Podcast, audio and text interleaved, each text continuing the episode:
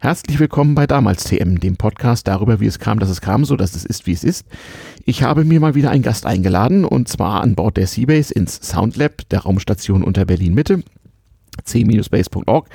Ähm, Folgennummer weiß ich noch nicht. Ähm, es soll um ein Thema geben, zu dem ich schon mehrfach in Podcasts was erzählt habe, und zwar um den sogenannten kleinen Grenzverkehr. Das ist ein Thema aus dem Kalten Krieg, der Zeit der deutschen Teilung, zwischen der Bundesrepublik Deutschland, Klammer auf West, Klammer zu, und der DDR, Klammer auf Ostdeutschland, Klammer zu, gab es eine fast undurchdringliche Grenze, aber in den 70er Jahren im Zuge von sogenannter Entspannungspolitik haben Politiker alle möglichen Abkommen geschlossen, auf europäischer und auch auf UN-Ebene, ähm, die dazu führen sollten, dass es weniger Kriegsgefahr gibt, vertrauensbildende Maßnahmen und anderes mehr. Und so wurde auch beschlossen, dass äh, entlang der innerdeutschen Grenze die im Grenzgebiet wohnenden Menschen die Gelegenheit bekommen sollten, sich unter zumindest etwas vereinfachten äh, Bedingungen gegenseitig zu besuchen. Mit dem gegenseitig war so eine Sache, aber zumindest ähm, war dies zunächst eins der am wenigsten beworbenen und äh, äh, informierten Gesetze.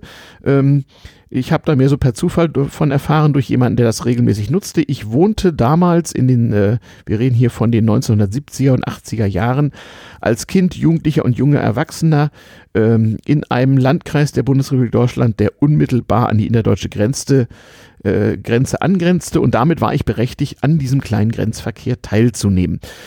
Und ähm, der Malte, der sich gleich ein bisschen vorstellt, der schreibt eine wissenschaftliche Arbeit darüber. Ganz und äh, genau. ich finde das total klasse, dass wir jetzt hier wissenschaftlich äh, verwertbares Interview im Podcast machen und das auch versenden und das Podcast endlich mal hier eine wissenschaftlich anerkannte Quelle wird. Wissenschaftspodcast, da gibt es ja einige, aber dieses Ding machen wir hier mal und ich werde das hier so machen, dass es den wissenschaftlichen Ansprüchen genügt. Ähm, das wird also kein reiner Lava-Podcast hier und werde das genauso ungekürzt und ungeschnitten in den Feed tun, damit Bildungserlebnis auch die Hörer mal was davon haben. Und ähm, wenn das nicht immer äh, nur, nur entspannter Humor ist, dann müsst ihr da jetzt mal durch. Das ist Geschichte und Bildung hier. Ich verweise noch kurz, ich werde es verlinken in den Show Notes oder im Blog zur Sendung. Es gibt im, auf der Homepage damals-tm-podcast.de eine Sektion Hörerinformationen oder auch aktuelle Infos. Link gleich auf der Homepage. Ähm, da ist ein Mikroblog oder ein Nanoblog, da lege ich das nochmal rein. Sendung ist des Podcasts Staatsbürgerkunde von äh, Martin Fischer, wo ich schon mal was dazu gesagt habe. Darüber hast du mich auch gefunden, Malte. Ganz ne? genau. Okay, erstmal, wer bist du, was machst du und was tun wir hier? Und ja, fang mal an. Ja, hi, ähm, ich heiße Malte, ähm, ich studiere an der Universität Passau, bin aber momentan für ein Praktikum in Berlin, ähm, was sich ganz gut trifft, ähm, da ich während des Praktikums auch noch meine Bachelorarbeit zu Ende schreibe, mhm. die sich eben um diesen kleinen Grenzverkehr dreht. Und, also Historiker. Ähm, Nein, ich bin Politikwissenschaftler. Ah, aber, aber ich, ich betrachte es auch aus einer politikwissenschaftlichen Dimension, zu der komme ich auch gleich noch. Mhm. Ähm, zuerst ähm, freue ich mich sehr besonders, dass, es, ähm, dass ich das als Podcast auch aufnehmen kann. Ähm, ich hatte es am Anfang nicht geplant, aber ich bin jemand, ähm, der schon lange über den, den wissenschaftlichen Betrieb manchmal ein bisschen ähm, grummelt, äh, vor allem als Student, wenn man, ja. wenn man äh, Arbeiten schreibt, die Wochen in Anspruch nehmen ja. und dann in irgendwelchen Archiven verrotten, ja. ist das etwas sehr Trauriges, weil am Ende weiß man selber nach vielleicht einem Jahr, zwei Jahren nicht mehr unbedingt alles. Mhm. Ähm, und wenn man dabei dann noch was produzieren kann, wie einen Podcast, mhm. der ähm, der ja auch in 500 Jahren noch gehört wird. Genau, genau. gehe ich, ich, verwe ich verweise auf die damals TM-Folge über Studium ohne Internet damals. Ja. Ähm, genau, ähm, das ähm, freut mich dann umso mehr. Und wenn ich zumindest 15 Leute oder vielleicht auch mehr oder vielleicht auch 100, äh, weiß man ja noch nicht, ähm, glücklich machen kann damit, dass ich ähm, über diese Zeit ein bisschen was mache, ähm, mhm. dann äh, freut mich das ganz besonders, dass da auch was, was Produktives und Nützliches dabei rausgekommen ist. Also ich bin davon überzeugt, dass du eine durchaus mittlere vierstellige Zahl von Hörern glücklich machen wirst, wenn du dich nicht ganz schlecht anstellst. Also ja, nur, das ist ja noch nur wunderbar. Nur, nur zu dann werde ich jetzt nervös. Ähm, nein, Schmarrn. Ähm, was, was die Idee der, der, der Arbeit ist, ist zu untersuchen, wie ähm, der kleine Grenzverkehr Entfremdung verhindert hat. Mhm. Und die Idee hinter der Arbeit ist auch zu sehen, ähm, wie ist die, die außenpolitische Rolle der Bundesrepublik Deutschland in diesem Fall. Mhm. Ähm, basiert alles auf einer Theorie, die, die gerne mal kritisiert wird, aber eigentlich ganz nett ist. Mhm. Ähm, Zivilmachttheorie ähm, mhm. nach Hans W. Maul ähm, und ähm, Knut Kirste ähm, kommt aus dem Sozialkonstruktivismus, ähm, muss man jetzt nicht verstehen. es geht darum, dass Staaten in Beziehungen zueinander bestimmte Rollen einnehmen. Ja.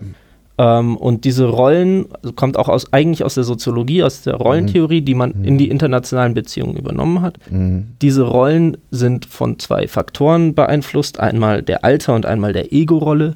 Mhm. Die Ego-Rolle ist quasi das, was man aus sich selbst heraus für ein Mhm. Bild projizieren möchte. Mhm. Da ist bei Deutschland natürlich ganz wesentlich ähm, die, die Folgen des Zweiten Weltkriegs. Ähm, die Spaltung ist auch ein wahnsinniger Einfluss auf diese Rolle. Ähm, es ist ein, ein multilaterales, also ein, ein, ein, Land, das möglichst viele Beziehungen ähm, haben möchte und Probleme über möglichst Beziehungen klären möchte. Dazu folgt auch, dass ähm, Gewalt immer eine Ultima Ratio, also die letzte Mhm. Möglichkeit ist. Ähm, Genau. Und in diesem Sinne möchte ich dann eben, also die Zivilmacht ist ein, ist ein eigentlich nur auf Deutschland, vielleicht noch auf, auf Japan anwendbares Prinzip, ähm, das einen Idealtypus erstellt. Und Mhm. Naja gut, darauf gründen ja heutzutage auch so moderne angelsächsische Theorien, sowas wie Soft Power und so Genau, Konzepte genau, genau. kommen ja auch daher. kommt ne? auch irgendwo Ja. daher. Ähm, Mhm. Das ist, kommt aus derselben Ecke, aber Ja. dieses reine Zivilmachtsprinzip ist, ist quasi nur Hm. Ähm, da, dadurch ist es natürlich auch ein bisschen angreifbar, Mhm. aber es ist, ähm, es ist halt ein schönes äh, Mittel, um, um Kannst du das zeitlich so ein bisschen verordnen? Kommt das so aus dieser Zeit der Entspannung Ost-West, 1970er Gar nicht Jahre oder die, ist das die älter? Zivilmacht ist äh, sogar jünger. Jünger, okay. Ähm, die ist eigentlich erst in den 90er Jahren richtig relevant geworden. Also okay. relevant ist es ein Mittel, weil es natürlich keine besonders Mhm. bekannte und keine besonders große Theorie ist, aber es ist eben eine nette Theorie. Und wenn man bundespolitische Außenpolitik Mhm. Ähm, analysieren möchte, ist es auf jeden Fall immer ein schöner Ansatz. Okay. Prima. Hast du ein paar Grundlagen so, so, so erzählt. Genau. Und wir haben das versucht, schon ein bisschen zeitlich äh, zu verordnen. Wir haben jetzt bald das Jahr 2020. Ähm, als ich geboren wurde, war der Zweite Weltkrieg noch keine 20 Jahre vorbei. Also wir haben jetzt, glaube ich, länger den Euro zum Beispiel, als der Zweite Weltkrieg zu, zum Zeitpunkt meiner Geburt vorbei war. Das heißt, man kann das alles ganz gut einordnen. Und die Geschichte, über die wir uns heute unterhalten, die findet so statt, mal ganz grob, äh, zwischen der Mitte der 1970er Jahre und ja, äh, dem Ende der deutschen Teilung 1990. Dann hast du ja auch ganz wunderbar die, die, die Änderung der Umtauschmengen äh, mitbekommen, nehme ich an. Ja, ja, ja, durchaus. Ähm, durchaus. genau, aber damit wollen wir mich, nicht du kannst mich nach allen äh, Details ausfragen. Genau. Äh, und die Hörer, soweit sie äh, äh, schon länger Stammhörer sind und auch äh, umliegende Podcasts hören, wissen vielleicht schon ein bisschen. Und ansonsten, äh, ja, seht es mal als Bildungserlebnis. Genau, ich möchte dir auch nicht jede Form des Humors abstreiten, denn Humor ist eine rein menschliche Form und auch in der Ja. Wissenschaft hat die Humor, Genau. hat der Humor durchaus Platz. Das wissen auch die Wissenschaftspodcaster immer, wenn so ein bisschen zu viel Energie da ist, so zwischen den Podcast-Gästen und äh, Machern und so, dann kommt es zu Humor und das ist ja auch gut. Absolut. ja? Kann man sich ja auch nicht immer verkneifen. Nö, nö, nö, nö. Genau, aber ähm, du hast ja gerade schon gesagt, wann du den Grenzverkehr ungefähr nu- genutzt hast. Ähm, wir haben auch schon kurz erklärt, was der Ja. Grenzverkehr eigentlich ist. Ja. Aha. Naja, genutzt, ich überlege gerade, ab wann ich ihn genutzt habe. Also nicht, nicht als Ach ich so, schon hätte okay. dürfen. Also kleiner Grenzverkehr war meines Wissens ja so geregelt, dass man auf jeden Fall mal einen Reisepass brauchte. Genau, ja. Und den bekam man in Westdeutschland mit 16 Mhm. Jahren. Und das bedeutet, vor 1979 so, Ah, okay, hätte ich okay. gar nicht gekonnt.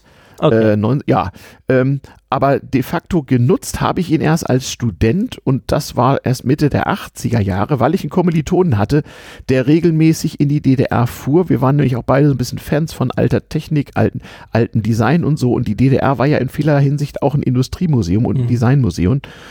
Und der sagt, komm doch einfach mal mit. Dann sage ich, oh Mensch, die Verwandte drüben, so habe ich so nicht in Aufwand, Visumantrag. Sagt er, nee, nee, wir machen kleiner Grenzverkehr.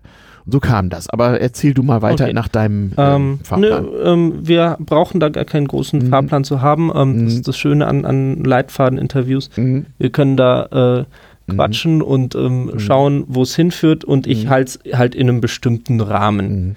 Na, das ist Ähm, ja schon mal, schon mal eine Erkenntnis. Mir als durchaus politisch sehr interessierten Menschen, war damals Stadtrat meiner Heimatstadt und Stu im Studentenparlament und was nicht alles, äh, mir war tatsächlich nicht bekannt, das ist äh, damals Mitte der 80er Jahre nicht bekannt, dass es seit über zehn Jahren die Möglichkeit gab, in einem stark vereinfachten Verfahren für einen Tagesbesuch in das grenznahe Gebiet der DDR einzureisen. Das genau. wusste ich einfach nicht. Also die Bekanntheit war tatsächlich nicht da. Ähm Zumindest nicht bei, bei dem Mann auf der Straße. Sie war natürlich da, wie ich alsbald rausfand, bei älteren Leuten, für die die innerdeutsche äh, Grenze noch eine andere Bedeutung hatte als für uns. Für meine Generation war dahinter die Wand gut beleuchtet, wurdest erschossen, wenn du auch nur einen falschen Schritt machtest und wenn du, wenn man drüben, wie es hieß, keine Verwandten hatte, fuhr man da eigentlich auch nicht hin.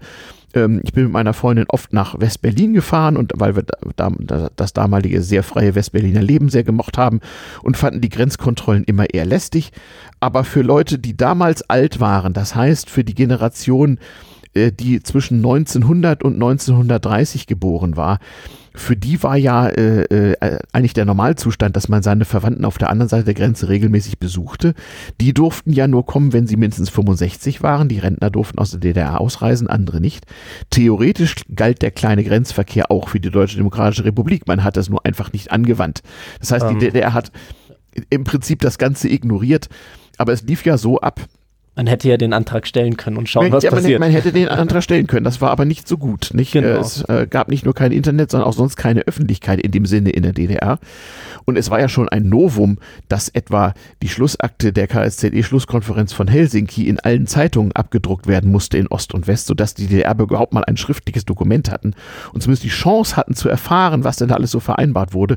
Und in einem Prozess, der auf dieses historische Dokument folgte, haben die beiden deutschen Staaten sich auf dieses Abkommen äh, äh, geeinigt. Und ich meine, das ist, äh, du weißt es sicher besser, so 74 oder 76. 73 war der Grundlagenvertrag. Ah ja, genau. Es war, ist ein Kind des Grundlagenvertrages zwischen Bundesrepublik und DDR, wo man im Prinzip gesagt hat, okay, wir erkennen uns nicht gegenseitig als souveräne Staaten an, aber wo es uns schon mal gibt, tun wir mal so, als könnten wir als Staaten miteinander genau. uns. Äh, genau, der, der Grundlagenvertrag mhm. ähm, hat quasi ähm, die ersten Beziehungen überhaupt zwischen den Staaten. Davor hat man gegenseitig noch nicht mal anerkannt, dass es, also die DDR hat anerkannt, dass es Westdeutschland gibt, aber Westdeutschland hat immer gesagt, das ist auch, genau. das ist Gibt's einfach nicht, die genau. Bundesrepublik, genau. die gehören Das zu war die Alleinvertretungsdoktrin, früher auch Hallstein-Doktrin genau. genannte westdeutsche genau. Äh, Rechtsposition. Die DDR äh, spricht sozusagen mangels Demokratie nicht für ihre Bevölkerung und in der Zwischenzeit äh, dürfen die Deutschen, die demokratische Wahlen haben abhalten können, äh, äh, diese, diese international mitvertreten. So waren die beiden deutschen Staaten auch nicht, nicht in der Uni, in der UNO bis dahin. Genau. Äh, es war also ein furchtbar Sonderstatus und man näherte sich jetzt an. Anyway, keine Sau wusste das. Mhm. Außer ein paar Omas. Okay. Und ja. ähm, du hattest auch keine Verwandten im Osten, auch keine Bekannten im Osten, sondern bist einfach Nein. allein über diesen also Freund ähm, auf diese. Genau, genau, mhm. genau so war das. Also ich hatte, das muss ich vielleicht sagen, ich hatte jüngere DDR-Bürger kennengelernt, die auch recht widerständig waren in Polen Anfang der 80er Jahre ähm, bei dem Versuch der Solidarność und so weiter zu helfen. Da waren auch unter schwierigsten Bedingungen ein paar DDR-Bürger, für die war es ja auch gar nicht leicht, nach Polen einzureisen. Und die waren natürlich noch mehr als wir gefährdet, irgendwie entdeckt, entdeckt zu werden, observiert zu werden und so weiter. Mhm. Und das waren natürlich auch recht spezielle Leute. Also ich will das mal nicht so verallgemeinern. Äh, über kleinen Grenzverkehr haben wir da nicht gesprochen. Wir haben überhaupt recht wenig gesprochen und wussten wenig voneinander. Mhm. Schon aus Konspirationsgründen, falls jemand verhaftet würde. Ähm, das ist nochmal eine andere Geschichte. Ähm, aber ich hatte natürlich viele Klassenkameraden, wo die Oma und der Opa äh, in diesem Gebiet halt auch zufällig auf der anderen Seite der Grenze äh, äh, gelandet war, ähm, wo Geschwister da wohnten, die also regelmäßig in den Osten fuhren, aber ich wusste nicht, auf welcher Grundlage die das tun. Mhm. Ähm, und für mich war das eine Überraschung, äh, wie das dann nun zu machen sei. Es war aber auch ein bisschen scary und ein bisschen gruselig. Glaube ich. Weil man wusste ja auch von den Grenzabfertigungen äh, beim Transit nach West-Berlin und so, da stehen halt Leute mit einer Nazi-Uniform und einer Knarre, die mit dir machen können, was sie wollen. Ja, mhm. und es war halt kalter Krieg und äh, es war halt keineswegs sicher, dass wenn man irgendwo äh, im, im, im, im Ausland, im Osten irgendwo mit dem Gesetz in Konflikt kam oder auch nicht. Also man konnte dort ja nicht, nicht mit dem Gesetz in Konflikt kommen. ähm, wenn man irgendwo verhaftet würde oder so, ja, also wir haben schon immer Bescheid gesagt, wo man so hinfährt. Das konnte tatsächlich passieren. Und mhm. ich kannte auch Leute, die einfach mal ein paar Jahre nicht wiedergekommen waren. Also. Aber wo wir, wo wir gerade mhm. bei den, bei den ähm, bürokratischen äh, mhm. Hintergründen des Ganzen. Ähm, ja, soll ich erzählen, wie das ging? Oder? Ähm, gerne. Ähm, angefangen mit, ähm, wie, wie oft durfte man? Also ähm, die, die offizielle mhm. Zahl ist ja neun Tage alle drei Monate, das heißt 36 Tage im Jahr. Also, War das tatsächlich so? Ja, also praktisch lief das so ab. Ähm, man musste bei seiner zuständigen Stadt, Stadt oder Gemeindeverwaltung nach einem Formular fragen. Dieses Formular war ein, ein postkartengroßes, in so ganz, auf so ganz räudigem DDR-Papier äh, schlecht gedrucktes Stück Papier, mhm. was also in der DDR gedruckt war. Ähm, und das hatte man auszufüllen und an das Volkspolizeikreisamt, also auf die niedrigste Polizeibehörde in der DDR, in einem Landkreis, der an den eigenen grenzte, zu schicken mit der Post. Da schrieb man also drauf, VP Kreisamt, was weiß ich was, äh, Heiligenstadt, wenn ich aus Göttingen kam oder so. Ähm, äh, und füllte dann eben aus, äh, wen oder was ich zu besuchen gedächte. Natürlich hat man, äh, da gab es auch, auch Merkblätter drüber, äh, auch, auch, auch Sicherheitsratschläge. Also gab es eine kleine blaue Broschüre, ich glaube vom Niedersächsischen Verfassungsschutz und vom Bundesministerium für innerdeutsche Beziehungen, wie das damals hieß, wie man sich zu verhalten hätte und so weiter. Da gab es auch Ausfüllhilfen. Natürlich hat man keinen DDR-Bürger in die Pfanne gehauen, der Nachteile von Westbesuch hätte haben können, sondern es war damals so, man hatte nur, nur das Recht auf einen Tagesbesuch, das heißt, man musste an einem Kalendertag ein- und wieder ausreisen und zwar auch über denselben Grenzübergang. Und man bekam, nachdem man diese Postkarte abgeschickt hat, nach einer Anzahl von Wochen, die variierte, man konnte da mhm. nichts gegen machen, man bekam irgendwann äh, aus Ostberlin vom Ministerium des Innern mit Dienstsiegel und allem, das heißt also von der obersten Volkspolizeibehörde, schon mit dem Computer gedruckt, mit Nadeldrucker und so, ein nicht ganz so räudiges Formular auf besserem Papier, ähm, nämlich die sogenannte Zählkarte. Und mhm. auf dieser Zählkarte waren auf der Rückseite acht Stempelfelder. Mhm.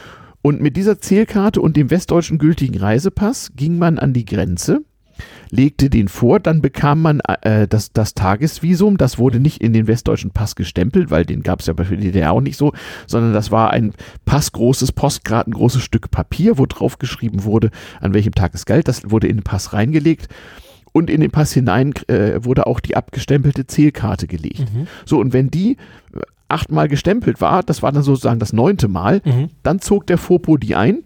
Mhm bei der Ausreise wieder. Da wurde ich geguckt, ob man wieder rauskam. Und dann musste man halt eine neue beantragen. So hatte man immer neunmal. Du sagst im Vierteljahr, ich meine sogar nur neunmal im halben Jahr. Also auf alle Fälle war es recht. Es, es, war, es waren alle drei Monate. Ja, also offiziell, aber wie das ja, am Ende in Also praktisch ging das im Grunde nicht. Das Problem war, du musstest erstmal warten, bis sie voll und wieder weg war mhm. und konntest dann am nächsten Tag schnell wieder äh, äh, beim nächsten Kreisamt äh, und das dauert ja auch mal ein paar Tage von West nach Ost die Post.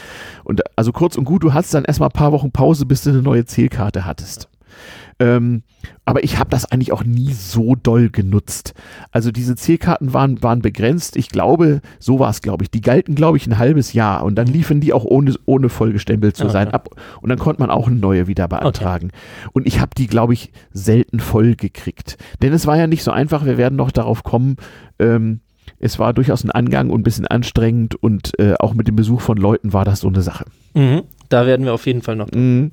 Ähm, aber die Formulare an sich waren, waren einfach verständlich ja. ähm, und problemlos auszufüllen. Absolut, ja. Mhm. Wunderbar. Ähm, die, über die kurzen politischen Zusammenhänge haben wir ja schon ein bisschen geredet. Mhm. Ähm, wo der Grundlagenvertrag auch herkommt, ähm, war ganz spannend. Ähm, da kann ich vielleicht auch kurz einhaken, mhm. ohne eine Frage zu stellen, ja, weil das natürlich auch interessant ist. Auch für die Hörer ist. wichtig, das ein bisschen eben, einzuordnen. Eben, wir können ja und, nicht einfach... Und ist ja ein, Pod, ist ja ein Podcast, eben, wir haben ja Zeit. Genau. Also, hm? Ähm, der, der Grundlagenvertrag ähm, war ja eine Anerkennung quasi, dass es die DDR gibt. Genau. Ähm, letztendlich der, der neuen Ostpolitik Willy Brandt einzuordnen, ähm, der ja da viele, viele Neuerungen gebracht hat, eben im Gegensatz zu der vorherigen CDU-Regierung. Mhm. Ähm, und Beziehungsweise auch der großen Koalition, genau, die da vorher genau, war. Genau, ja, ja. Mhm. Ähm, und da ist natürlich ähm, die Frage, wieso, wieso geht Willy Brandt diesen diesen Deal ein und wieso geht die DDR diesen Deal ein. Ähm, die DDR hat natürlich das Interesse, Interesse anerkannt zu werden, ähm, UN-Sitz etc. Mhm. braucht man natürlich. Genau.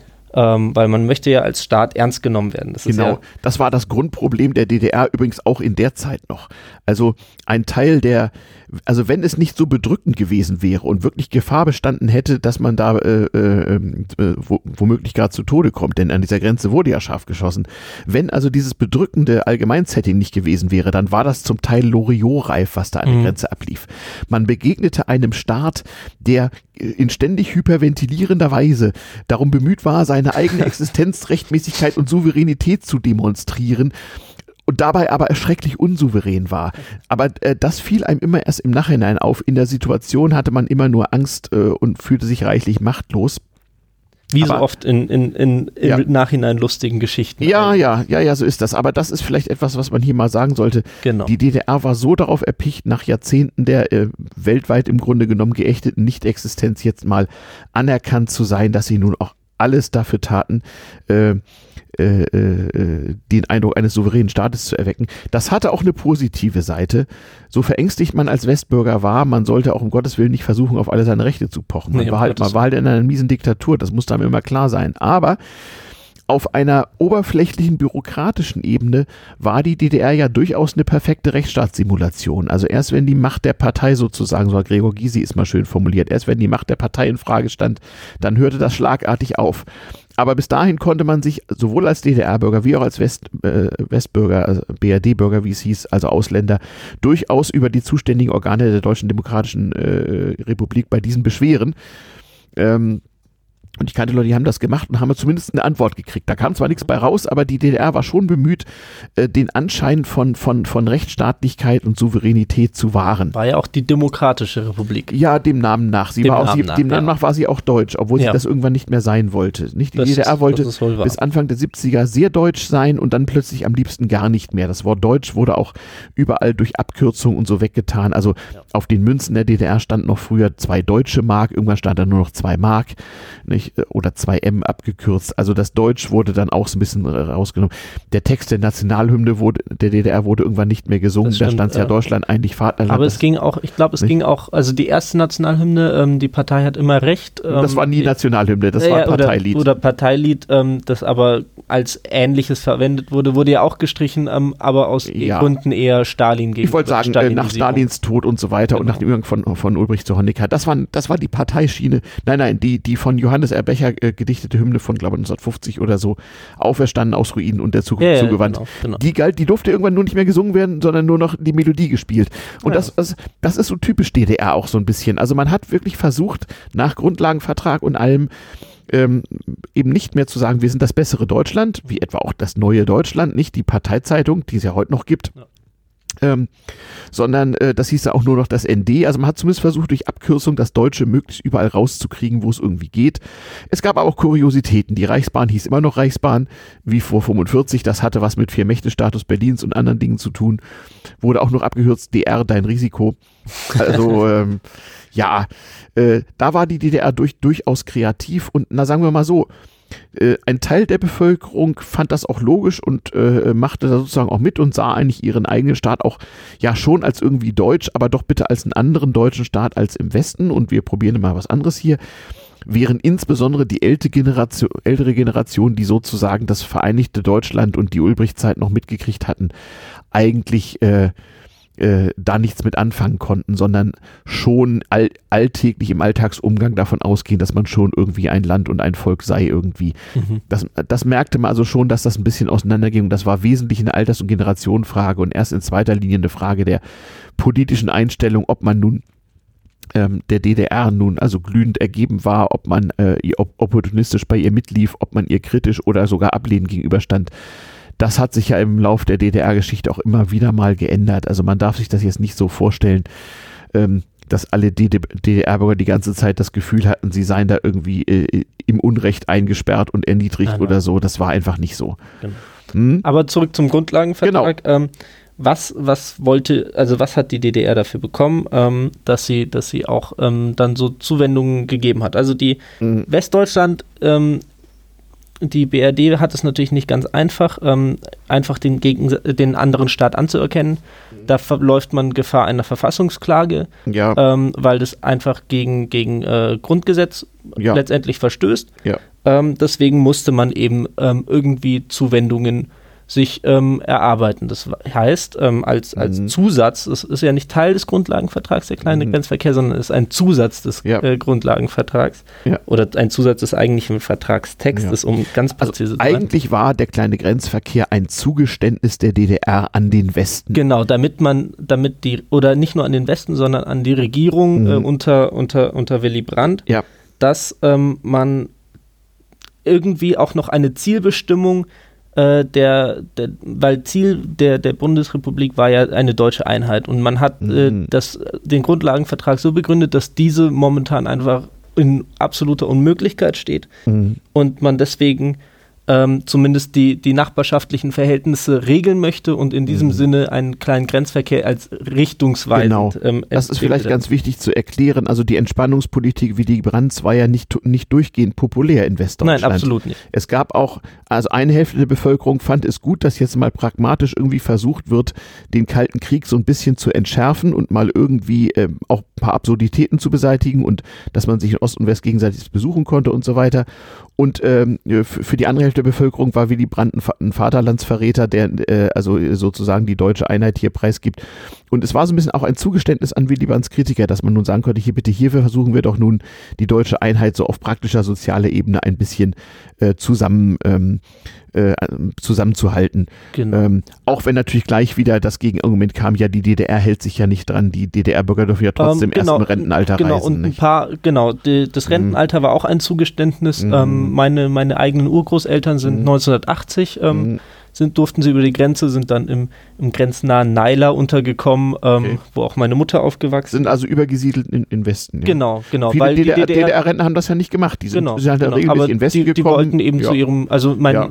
der, der Bruder meiner Großmutter war eh schon nach Australien ausgewandert. Ja ja. Ähm, da ist natürlich dann ähm, mhm. für die Großeltern schön, wieder bei ihrer Tochter zu Ja, ja, ja, klar. Ähm, so kam es zu allerlei Familienzusammenführung und absolut. Auch, und auch zu praktischer Hilfe. Also man half sich da dann auch gegenseitig. Also als sozusagen im Bekanntenkreis bekannt wurde, ach, du fährst ab und zu in Osten, da kriegte man schon mal Sachen mit. Es war ja auch sehr schwierig. Du durfst ja nichts mitnehmen, keine Druckerzeugnisse, kein gar nichts, was irgendwie der DDR hätte schaden können.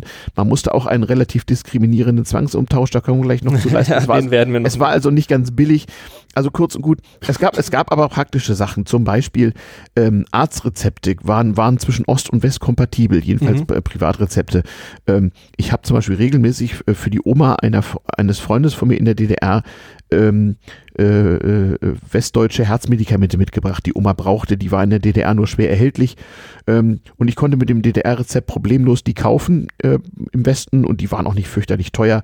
Mhm. Und habe die mitgebracht und die waren da alle heilfroh und ähm, ja, äh, so, so ging ich da manchmal auch mit Ostpaket wieder in Westen so, was dann an der Grenze auch wieder äh, äh, zu Problemen führte, weil die DDR eben, eben sehr, sehr stark alles unter Kontrolle haben wollte.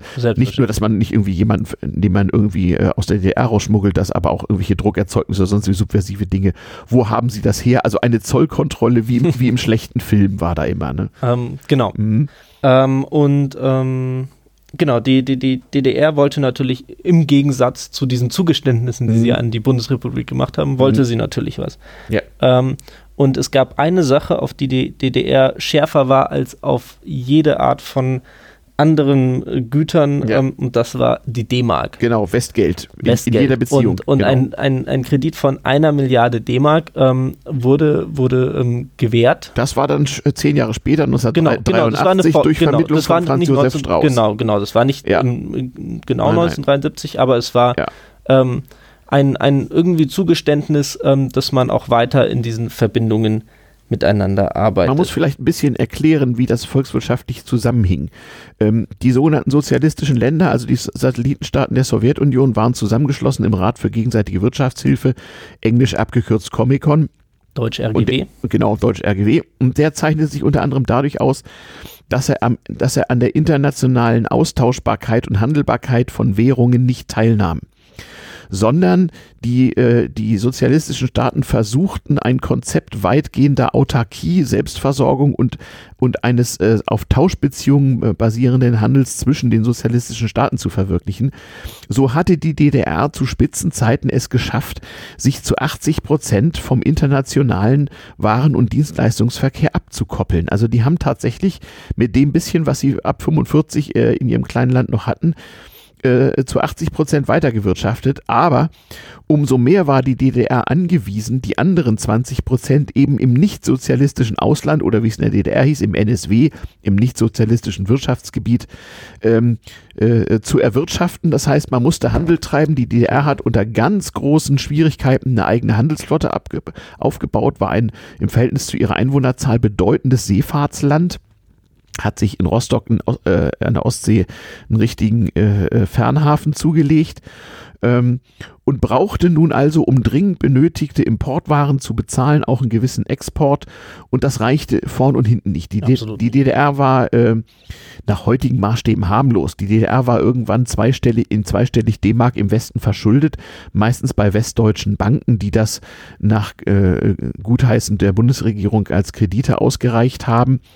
Äh, sie war aber auch äh, äh, zumeist in der Lage, recht pünktlich ihren Zahlungsverpflichtungen nachzukommen. So war das nicht. Und wenn das in Gefahr war, dann gab es eben solche politischen Abkommen, wie etwa dieser Milliardenkredit äh, Kredit aus dem Westen, der mit politischen Zugeständnissen äh, letztlich bezahlt war. Genau.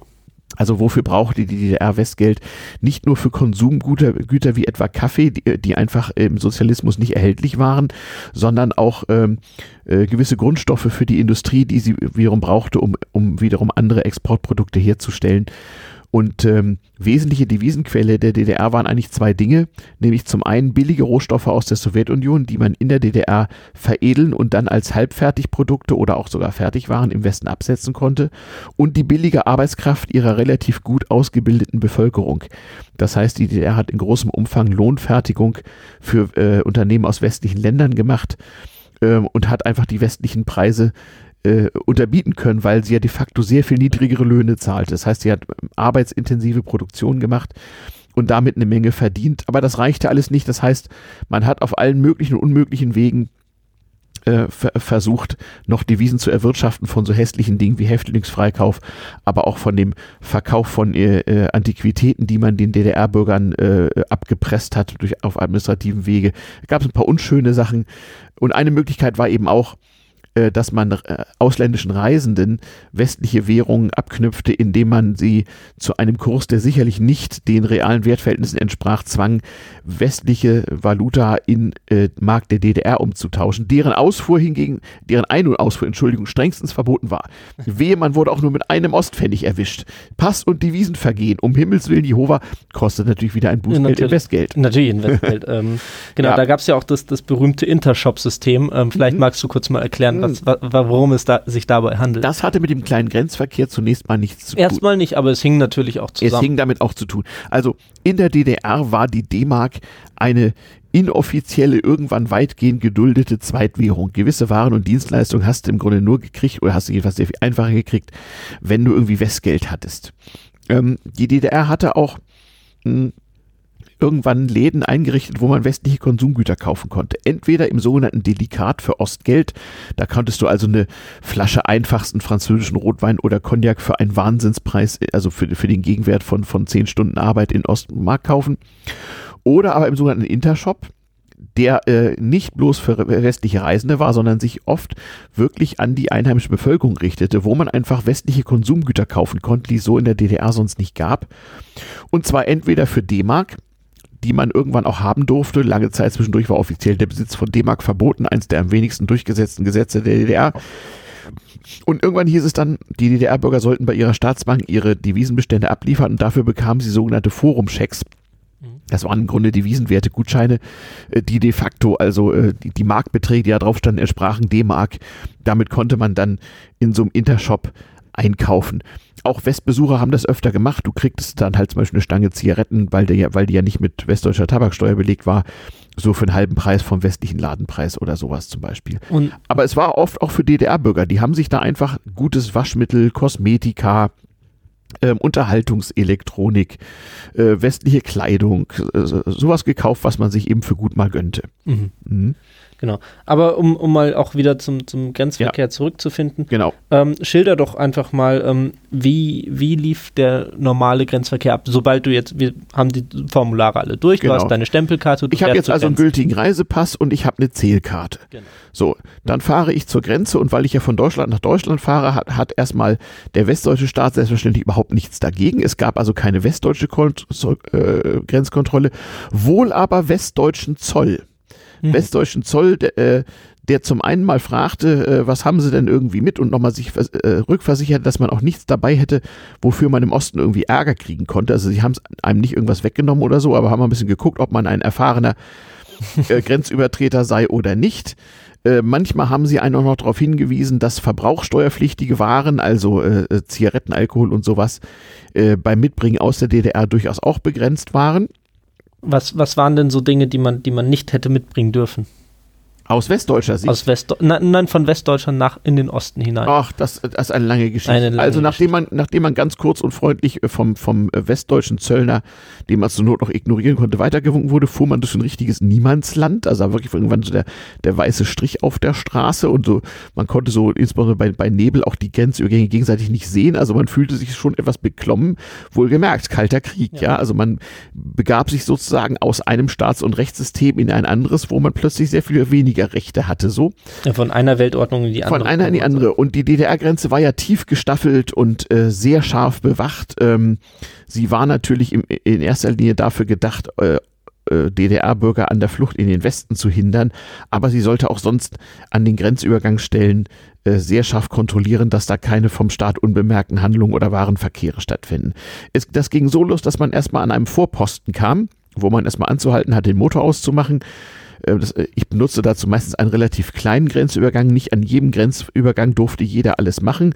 Das war ein ganz kleiner, der war tatsächlich im Wesentlichen für den kleinen Grenzverkehr gemacht und für den kommerziellen Lkw-Verkehr zwischen Ost und West, der ja auch abgewickelt wurde. Hm. Da gab man seinen Reisepass und seine Zielkarte ab und wurde auch häufig von dem äh, das muss man auch noch wissen, der Umgangston an der Grenze konnte befohlen werden. Man wusste nie, was einem bevorstand. Es konnte mal sehr leutselig und nett abgehen und mal sehr barsch und man wusste nicht, ob man jetzt reingelassen wird oder nicht oder ob man Ärger kriegt. Das war auch Teil der sozusagen psychologischen Kriegführung dabei und natürlich waren die Leute, die da an der Grenze äh, Dienst taten, alle bei der Stasi, auch wenn sie eine Polizei- oder Grenztruppenuniform oder eine Zolluniform anhatten oder wurden zumindest von so einem Politnik äh, angeleitet. Also man wurde bei dem Vorposten in ein kleines Gespräch verwickelt, der guckte dann da, da drauf, ähm, für welche Kreise denn äh, diese, äh, diese, diese Besuchserlaubnis gilt. Man musste nämlich die Landkreise angeben, die man zu besuchen gedachte.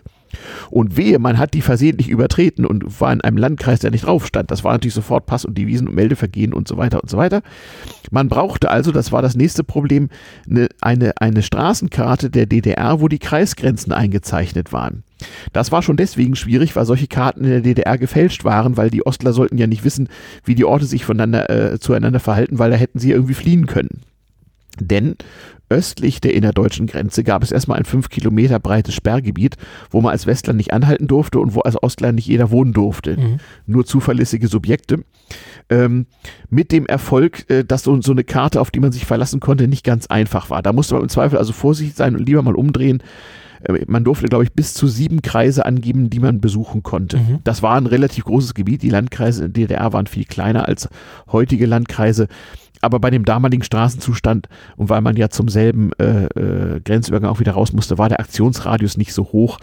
Also wenn ich da von Göttingen aus den nächsten Grenzübergang nahm in der Nähe von Duderstadt im Eichsfeld, dann konnte ich so den Ostharz besuchen, konnte Städte wie Nordhausen oder so besuchen aber viel weiter in weitere Großstädte kam ich schon nicht, denn die lagen schon zu weit weg. Da ging kein kleiner Grenzverkehr, hm. da hätte man dann ja, richtig genau. Besuchsvisum und sowas beantragen müssen. Also der guckte erstmal, ist es denn gültig, ist der Pass gültig, nicht äh, buchstäblich Gesichtskontrolle.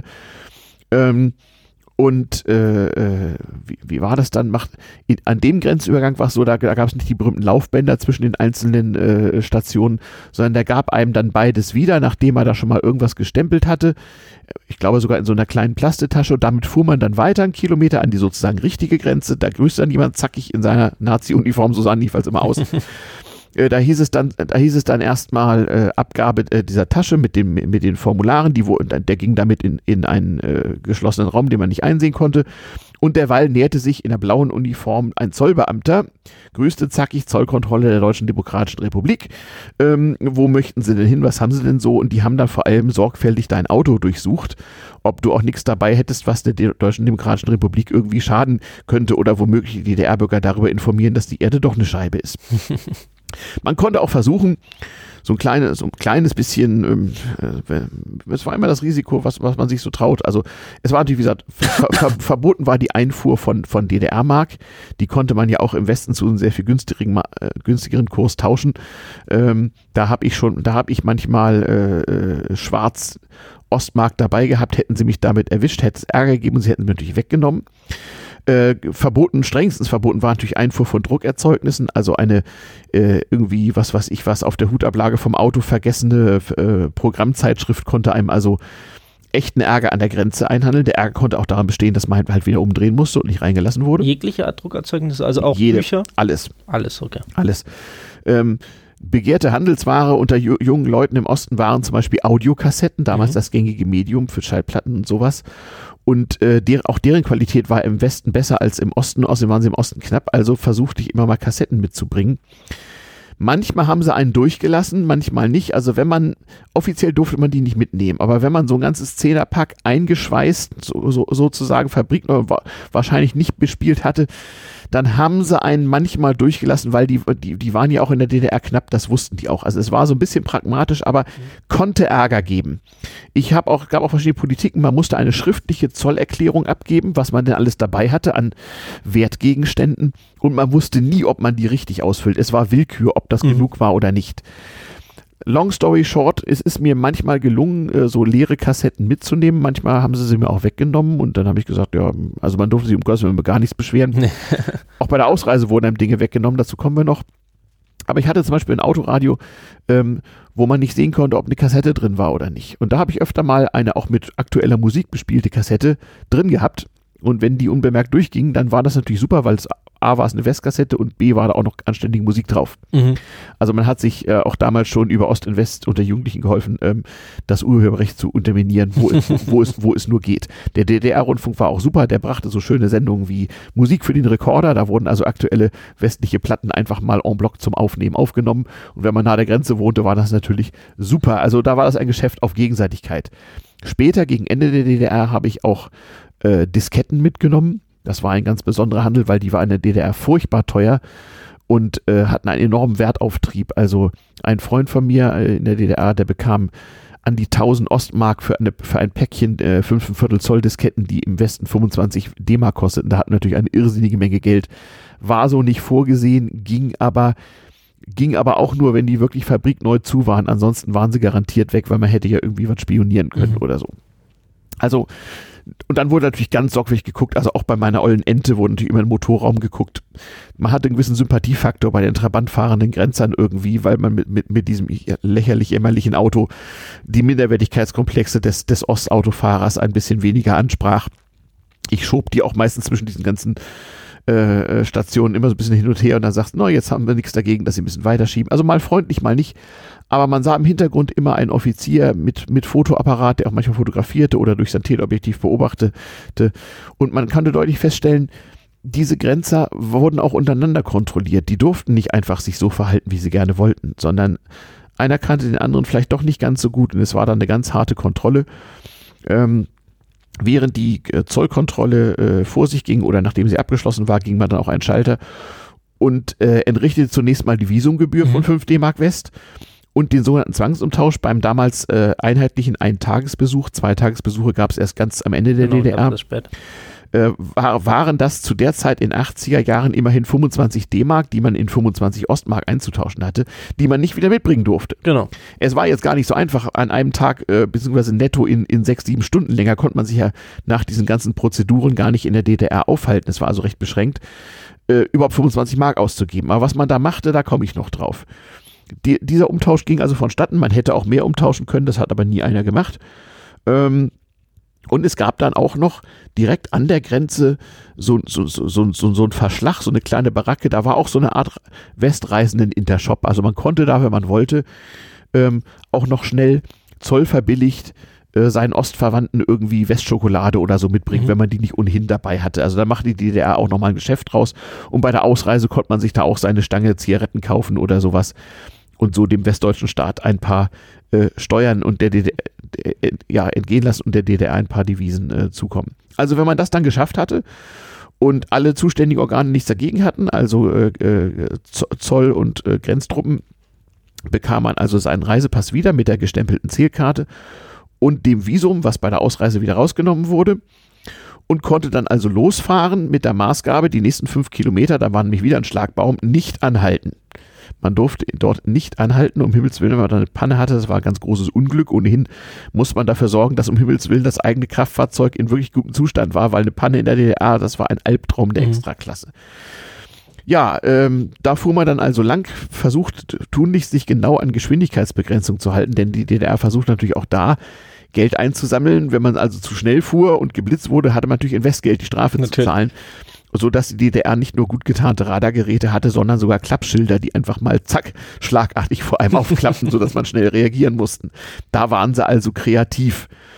Ähm, nachdem man aber dieses Sperrgebiet verlassen hatte, befand man tats sich tatsächlich mit seinem auffälligen Westauto in der ganz normalen DDR äh, auf mittelmäßigen Fern- und ganz äh, furchtbar schlechten Nahverkehrsstraßen. Also Straßenzustand, das wäre nochmal eine eigene Sendung wert. Man musste also mit seinem Auto auch verdammt aufpassen, gerade wenn es nicht besonders hell war oder im Winterhalbjahr oder so, wo man hinfuhr. So ein Trabi war recht stabil, eine Ente auch, aber so andere Autos konnten das nicht immer so gut ab. Ja, und dann fuhr man irgendwo hin. Mhm, wunderbar. Mhm. Ähm, mit man, du hast ja da sicherlich Leute getroffen, ähm, aber bevor, bevor ich da die Frage stelle, mhm. ähm, du hast gesagt, du, du, du hast mit äh, Disketten gehandelt. Oder, ja, äh, am Ende der genau, DDR. Genau, am Ende der DDR. Ja, ja, mhm. ähm, was macht man mit dem Geld, ähm, wenn man lässt man es einfach da, weil ja ja, ja äh, also, also auf jeden Fall also mit mit großen Mengen äh, äh Ostmark äh, äh, an der Grenze erwischt zu werden, das zog das nicht, ja fatal. zog nicht nur eine in Westmark zu äh, entrichtende horrende Strafe nach sich, sondern das hätte auch dazu führen können, das war ja immer die gefürchtete Sanktion, dass sie einen schlicht und ergreifend nicht wieder reinlassen. Mhm oder dass man Ärger hatte beim Transit nach West-Berlin vielleicht irgendwann mal. Man wusste halt mhm. nicht, was passieren konnte.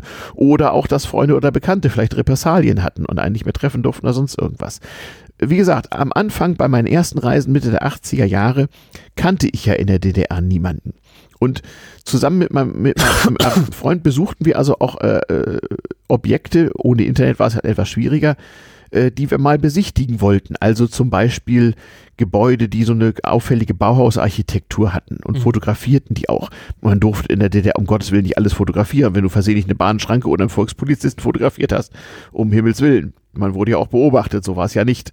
Ähm, aber immerhin, äh, das konnte man, wir, wir besuchten Museen, ähm, wir haben auch ähm, kunstgewerbliche Gegenstände oder auch zum Teil Alltagsgegenstände, die uns designtechnisch besonders auffielen, gekauft. Man, es war immer etwas schwierig zu wissen, was man ausführen durfte und was nicht. Also alles, was irgendwie äh, gut war, durfte man natürlich nicht in Westen ausführen. Aber manche Sachen waren auch gut und billig in der DDR. Da konnte man sein Ostgeld dann gut anlegen, wenn man sich halt auskannte. Man muss auch dazu wissen, das hat mir auch nach der Wende wirklich geholfen. Ähm, als unbedarfter Westbürger guckte man erstmal etwas dumm, ob der Einzelhandelsstruktur in der DDR, das war ja nicht wie bei uns mit großen Supermärkten und sowas. Also es gab wirklich noch einen Einzelhandel mit Einzelhandelsgeschäften, mit Kaufhäusern, mit Kaufhallen, dann wo es im Wesentlichen Lebensmittel gab. Ähm, und ein paar Dinge waren einfach praktisch anders organisiert. Also Toilettenpapier war natürlich im Schreibwarenhandel zu kaufen, weil es war ja auch Papier. Also ne, Logistik, Versorgungswege. Denn die Logistik der DDR-Volkswirtschaft lief ja nicht über Fern-LKWs, sondern überwiegend tatsächlich über Bahn und äh, Nahverkehr-LKWs. Und das war also alles eine wesentlich mühsamere Logistik. Waren, deswegen waren eben viele Dinge auch immer mal ausverkauft und zu wenig. Oder immer wenn Erkältungszeit war, gab es natürlich keine Papiertaschentücher, die musste man dann kaufen, wenn keiner erkältet war ähm, ja, du lachst, das waren so die, die Mühen des DDR-Bürgers ja, irgendwie. Aber man muss sagen, in dem abgelegensten Grenzgebieten, das waren die abgelegensten Ecken der DDR, ist klar, wenn an drei Seiten die Wand ist und dazwischen ein bisschen DDR, da kamen nicht so viele durch und da war die Versorgungslage für viele Dinge tatsächlich etwas besser. Hm, okay. Also ich kann mal ein paar Beispiele erzählen. Ich äh, habe mir zum Beispiel auf, äh, äh auf Anraten von Freunden hin weil ich auch äh, im Westen immer fleißig an Autos schraubte, um mein Studium auch ein bisschen zu finanzieren. Ich habe mir zum Beispiel Arbeitsklamotten gekauft oder habe auch im DDR-Kfz-Handel das eine oder andere Werkzeug erstanden. Das durfte du ausführen. Das Werkzeug war von sehr wechselnder Qualität. Die Arbeitskleidung war richtig gut mhm. und die war subventioniert in der DDR. Also die wurde wirklich genau. billig abgegeben im Arbeiter- und Bauernstaat. Du hast für 20 Ostmark äh, einen 1A-Schlosseranzug gekriegt oder zum Teil sogar für etwas weniger, für den du im Westen 100 Westmark bezahlt hättest. Also richtig, ja. richtig gute Sachen. Das habe ich dann immer mitgenommen. Und von den anderen fünf Mark reicht es zum Ernähren. Also die Gastronomiepreise in der DDR waren in der Regel, im Regelfall sehr, sehr niedrig. Ähm, und äh, auch die Grundnahrungsmittel in den Kaufhallen waren, waren sehr gering. Waren so. ja subventioniert, genau. Ja, es war halt eine Preispolitik, die darauf hinauslief, dass die Grundbedürfnisse sehr, sehr billig waren und jedes, was über, alles, was über Grundbedarf hinausging, plötzlich sehr, sehr äh, teuer. Äh, genau, ja. Also Brötchen 5 Pfennig, Farbfernseher 3000. Also, also so mal, mal sehr vereinfacht dargestellt. Mhm. Mit allen Nuancen dazwischen. ja, und mit dem Leute kennenlernen, das war so eine Sache. Es war keineswegs jeder äh, daran interessiert. Es gab äh, DDR-Bürger, die hatten Probleme mit Westbesuch, die durften keinen haben. Äh, ich weiß noch, später kannte ich jemanden, da, der musste immer seinem Bruder, der bei der NVA war, Bescheid sagen, wenn Westbesuch kam, dann musste er nämlich zu Hause verschwinden, da Jeder, durfte der- da nicht Ich sein. glaube, jeder, der Staat oder Partei angestellt war, Ja, da wurde es problematisch. in der Theorie, teils, teils. Man konnte aber zum Beispiel sehen, dass Polizisten, Volkspolizisten immer ein finsteres Dienstgesicht machen, wenn sie eines Westlers angesichtigt wurden. Die, die, hatten sozusagen immer sehr korrekt zu sein. Das wurde anscheinend auch irgendwie kontrolliert, während das im Alltag nicht so weiter tragisch war. Aber man hat, hatte auch manchmal Leuten unbeabsichtigt den Tag versaut. Also wenn man zum Beispiel in einer DDR-Gaststätte, die meisten recht voll waren, sich anstellte und wartete, bis der Kellner einen irgendwo hinsetzte. Und man wurde dann als offensichtlich optisch auch erkennbarer Westbesuch zu Leuten an den Tisch gesetzt. Dann war das für die Leute manchmal nicht so lustig, weil dann war deren nettes Gespräch für den Abend beendet Mhm. oder den Nachmittag, weil die ähm, äh, durften ja dem nicht, also um Gottes, Genau, ja. also da es saßen da ja auch Leute, die zuhörten, was so erzählt wurde und die mussten sich plötzlich äußerst korrekt verhalten und durften nur kein falsches Wort sagen. Ich werde nie vergessen, wie ich mal mit der in politischen Dingen, äh, wie, soll ich, wie soll ich sagen, vollkommen schmerzbefreiten Oma eines Freundes von mir in Wernigerode Kaffee trinken ging. Und diese Oma, die auch im Westen hätte reisen können, das auch fleißig tat, die machte also aus ihrer politischen Meinung und ihrer Gegenschätzung der DDR wenig äh, Hehl, sodass es manchmal ein bisschen peinlich war, mit ihr unterwegs zu sein. Aber die sagte zu Recht, was sollen sie machen? Wollen, wollen sie mich jetzt rausschmeißen? Und dann, wie war das? Können sie sich ausweisen? Was denn? Kann man das jetzt schon alleine? So war das, glaube ich. Und in diesem Café, wo wir also saßen und, und, und ganz guten Kaffee tranken, äh, da saß ein Mann in der Ecke hinter einer Zeitung und dann deutet auf den, sehen Sie mal da, das ist auch wieder so ein Spitzel. Ja, komm doch vor hinter deiner Parteizeitung. Und dann bist du natürlich als Westbesuch am liebsten im Boden versunken. Du wolltest, du wolltest nur keinen Ärger, um Himmels Willen. Also man hat auch Leute manchmal damit den, den Tag versaut. Nicht jeder war so interessiert. Mhm. Aber Jugendliche waren natürlich interessiert am Westauto, an Westmusik, an Westklamotten. Ähm, und so dauert es auch gar nicht lange bei, bei unseren äh, Besuchen, dass wir halt junge Leute kennenlernten, die so unser Hobby ein bisschen teilten. Die fragten eben, was, was, was macht ihr hier eigentlich so? Und dann haben, die, haben wir denen das eben ein bisschen erklärt, haben gesagt, hier, solche Gebäude da zum Beispiel, die sind bei uns im Westen alle abgerissen, alles, alles gegen, gegen hässlichen Beton ausgetauscht. Was? Ich denke, das haben nur wir hier. Nee, nee, ich sag, wir haben, wir haben nicht solche Plattenbauten wie ihr hier so, aber solche Gebäude sind einfach durch irgendwas Modernes Mhm. ersetzt und gibt's hier nicht mehr. Oder eine real existierende Fabrik mit Dampfmaschinenantrieb ist bei uns seit 50 Jahren out. Hier gibt's sowas noch und man kann das einfach besichtigen und ja, äh, fanden, wir, fanden wir irgendwie toll. Haben, ja, das haben die auch irgendwie verstanden so. Und ich war ja, wie gesagt, auch als Entenfahrer ganz Kfz interessiert so. Die Entenzündkerzen passten auch für Trabant und die Enten, äh, und die Trabantlampen passten auch für die Ente. Also es war noch so Vorkriegsnormen sozusagen. In der DDR gab es ein ständiges Autobatterien- und Autoreifenmangelproblem. Also man half sich alsbald äh, gegenseitig. Man traf sich ja auch in diesen von uns besuchten DDR äh, äh, Autoersatzteilgeschäften, also IFA, Industrieverband Fahrzeugtechnik der DDR hieß das, ähm, wo so für die üblichen Autos eben Ersatzteile vorhanden waren, alles Mögliche.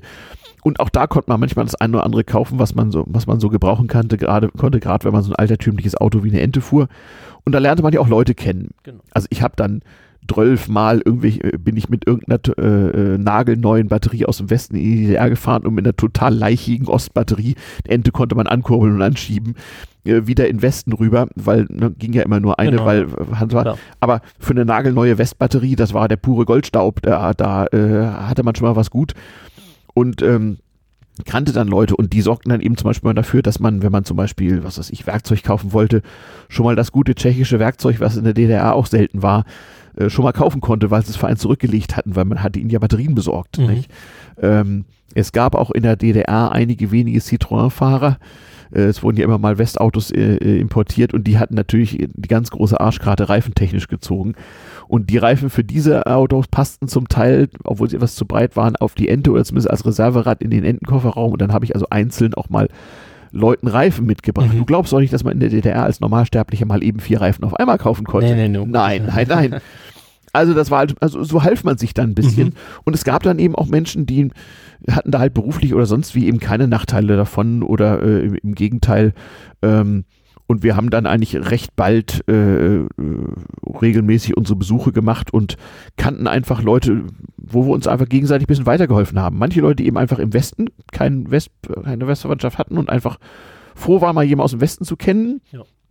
Aber auch viele Enthusiasten, Autoschrauber, Architektur- und Designliebhaber, wo wir uns einfach gegenseitig ausgetauscht haben. Also ich habe dann zum Beispiel total geniale DDR-Bildbände über Architektur oder so, die schwer zu kriegen war. Die haben mir dann halt Freunde besorgt und die durfte man ausführen, durfte denen nur nichts mitbringen. Mhm. Ja aber auch praktische Dinge. Ich hatte einen Freund Peter, der arbeitet als Technologe am Reißbrett in so, in so einem DDR-Betrieb, in einem DDR-Betrieb als Westler reinkommen, war ein ganz großes Problem, eigentlich gar nicht und wenn nur mit tausend Ausweisen und mhm. aber so ganz praktisch. Ich weiß, da habe ich zum Beispiel mal so, so Zeichentuschestifte, so ganz fein ziseliertes Zeichenequipment mitgebracht, so, weil das war halt irgendwie schwer zu kriegen, kam aus der Tschechoslowakei dort und äh, ja, ähm, man konnte einfach mit kleinen Dingen, wir hatten ja auch nicht viel Geld als Studenten, so DDR-Bürgern eine Freude machen und man, und man musste im Osten jemanden kennen, um auch daran zu kommen und die Tipps zu kriegen, um einfach zu wissen, wo man mal hin konnte, wo es interessante Sachen gab. Ähm, und man musste auch schon mal vier Wochen warten, bis einem irgendjemand irgendwas besorgt hat, was man gerne haben mhm. wollte. Mhm. Ja, ja äh, ging alles nicht so schnell. Ja, durchaus. Oder auch bis, bis zu so Kleinigkeiten. Also was, was ich, die Industriedesign-Zeitschrift der DDR, ich glaube Sinn und Form oder so hieß die, bin mir nicht ganz sicher, war auch schwer zu kriegen, hatten nicht viele abonniert, das war ja alles limitiert. Die Leute haben auf ein anständiges Zeitschriftenabo Jahre gewartet zum Teil. Und wenn eins mhm. frei wurde, dann wurde das unterhand weitergegeben. Aber so eine Sache, wenn man da an einer bestimmten Ausgabe interessiert war und dann so einen äh, ähnlichen Enthusiasten kannte, dann haben die Leute einen das eben zurückgelegt. Mhm. Ne? Ähm, so war das. Das waren zum Teil Zweckbeziehungen, zum Teil waren aber war man einfach froh, dass man mal Leute am, sozusagen auf der anderen Seite des Planeten kannte ähm, und sich mal austauschen konnte. Es war natürlich sehr reglementiert. Du hattest letztlich nur wenige Stunden Zeit, dich zu bewegen. Äh, du musstest sehen, dass du genug Benzin dabei hast. Du musstest, tanken war ja auch eine schwierige Geschichte. Logisch. Ähm, du, äh, du musstest sehen, dass du pünktlich, um Himmels Willen, pünktlich wieder am Grenzübergang warst. Du musstest damit rechnen, dass es am Grenzübergang schon mal zwei Stunden dauert. Also man sollte spätestens abends um 10 an der Grenze sich angestellt haben, damit man bis 0 Uhr auch rüberkam. Was passiert, wenn man nicht um 0 Uhr rüben ist? Ja, Verstoß gegen äh, äh genau, und so weiter. Und, und Westmark wieder. Natürlich, sie äh, haben halt ein riesiges Fass aufgemacht. Was denn sonst? Natürlich, ordentlich schikanieren ist ja klar. Okay. Aber hm. du, du hast schon drauf geachtet, mit wem du geredet hast. Also du hast nicht. Ja, aber auch nicht zu misstrauisch. Also es waren ja überwiegend jüngere Leute. Nee, da, darum ging es mir nicht, sondern mehr um dieses, ähm, mhm. du bist nicht zu offen auf die Leute Nein. zugegangen, weil du wusstest, diese Leute. Man konnte, man konnte Leuten auch den Tag versauen genau. als Westler. Das muss man klar so mhm. sehen. Ähm, aber man hat schon gemerkt, also wie die Leute auf einen zugingen, also auch so in der Gastronomie oder so, wenn man in so, so eine kleine, etwas privatere Gaststätte so ging oder so, wo so Arbeiter am Tresen standen und wo dann einer von uns Bier trinken ko konnte, der andere musste ja fahren. Mhm. Ähm, und man hat sich da eben ganz normal äh, äh sein Hackepeter, sein, sein, sein Bier und seine Soljanka bestellt und äh, bisschen erzählt so, äh, mal eine Runde Westzigaretten ausgegeben oder sonst wie, dann fragt ihr schon, wo kommt ihr denn her, was denn so, und naja, und dann ging das irgendwie. Mhm. Also ich sag mal, je proletarischer die Umgebung war, desto, äh, äh desto einfacher war das alles. Okay.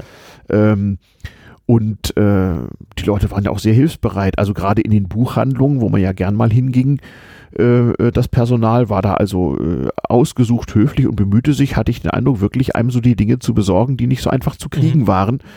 Ähm, und manche, sagen wir mal, ja, also sie haben jetzt nicht groß protestiert, bedauerten schon, äh, wenn es angemessen im Gespräch war, dass bestimmte Dinge eben in der DDR nicht erhältlich seien oder dass man ja bestimmte Dinge, die, äh, die man gerne lesen würde, leider nicht so einfach beziehen könne oder so. Aber das war schon das höchste, Höchstmaß an Kritik, was also gegenüber Westbesuch man sich an Kritik am eigenen Staat erlaubte, weil das konnte eben immer schwer nach hinten losgehen. Man wusste ja nie, ob der Kollege nicht noch einen Nebenauftrag hat. Mhm. Ähm, also genau.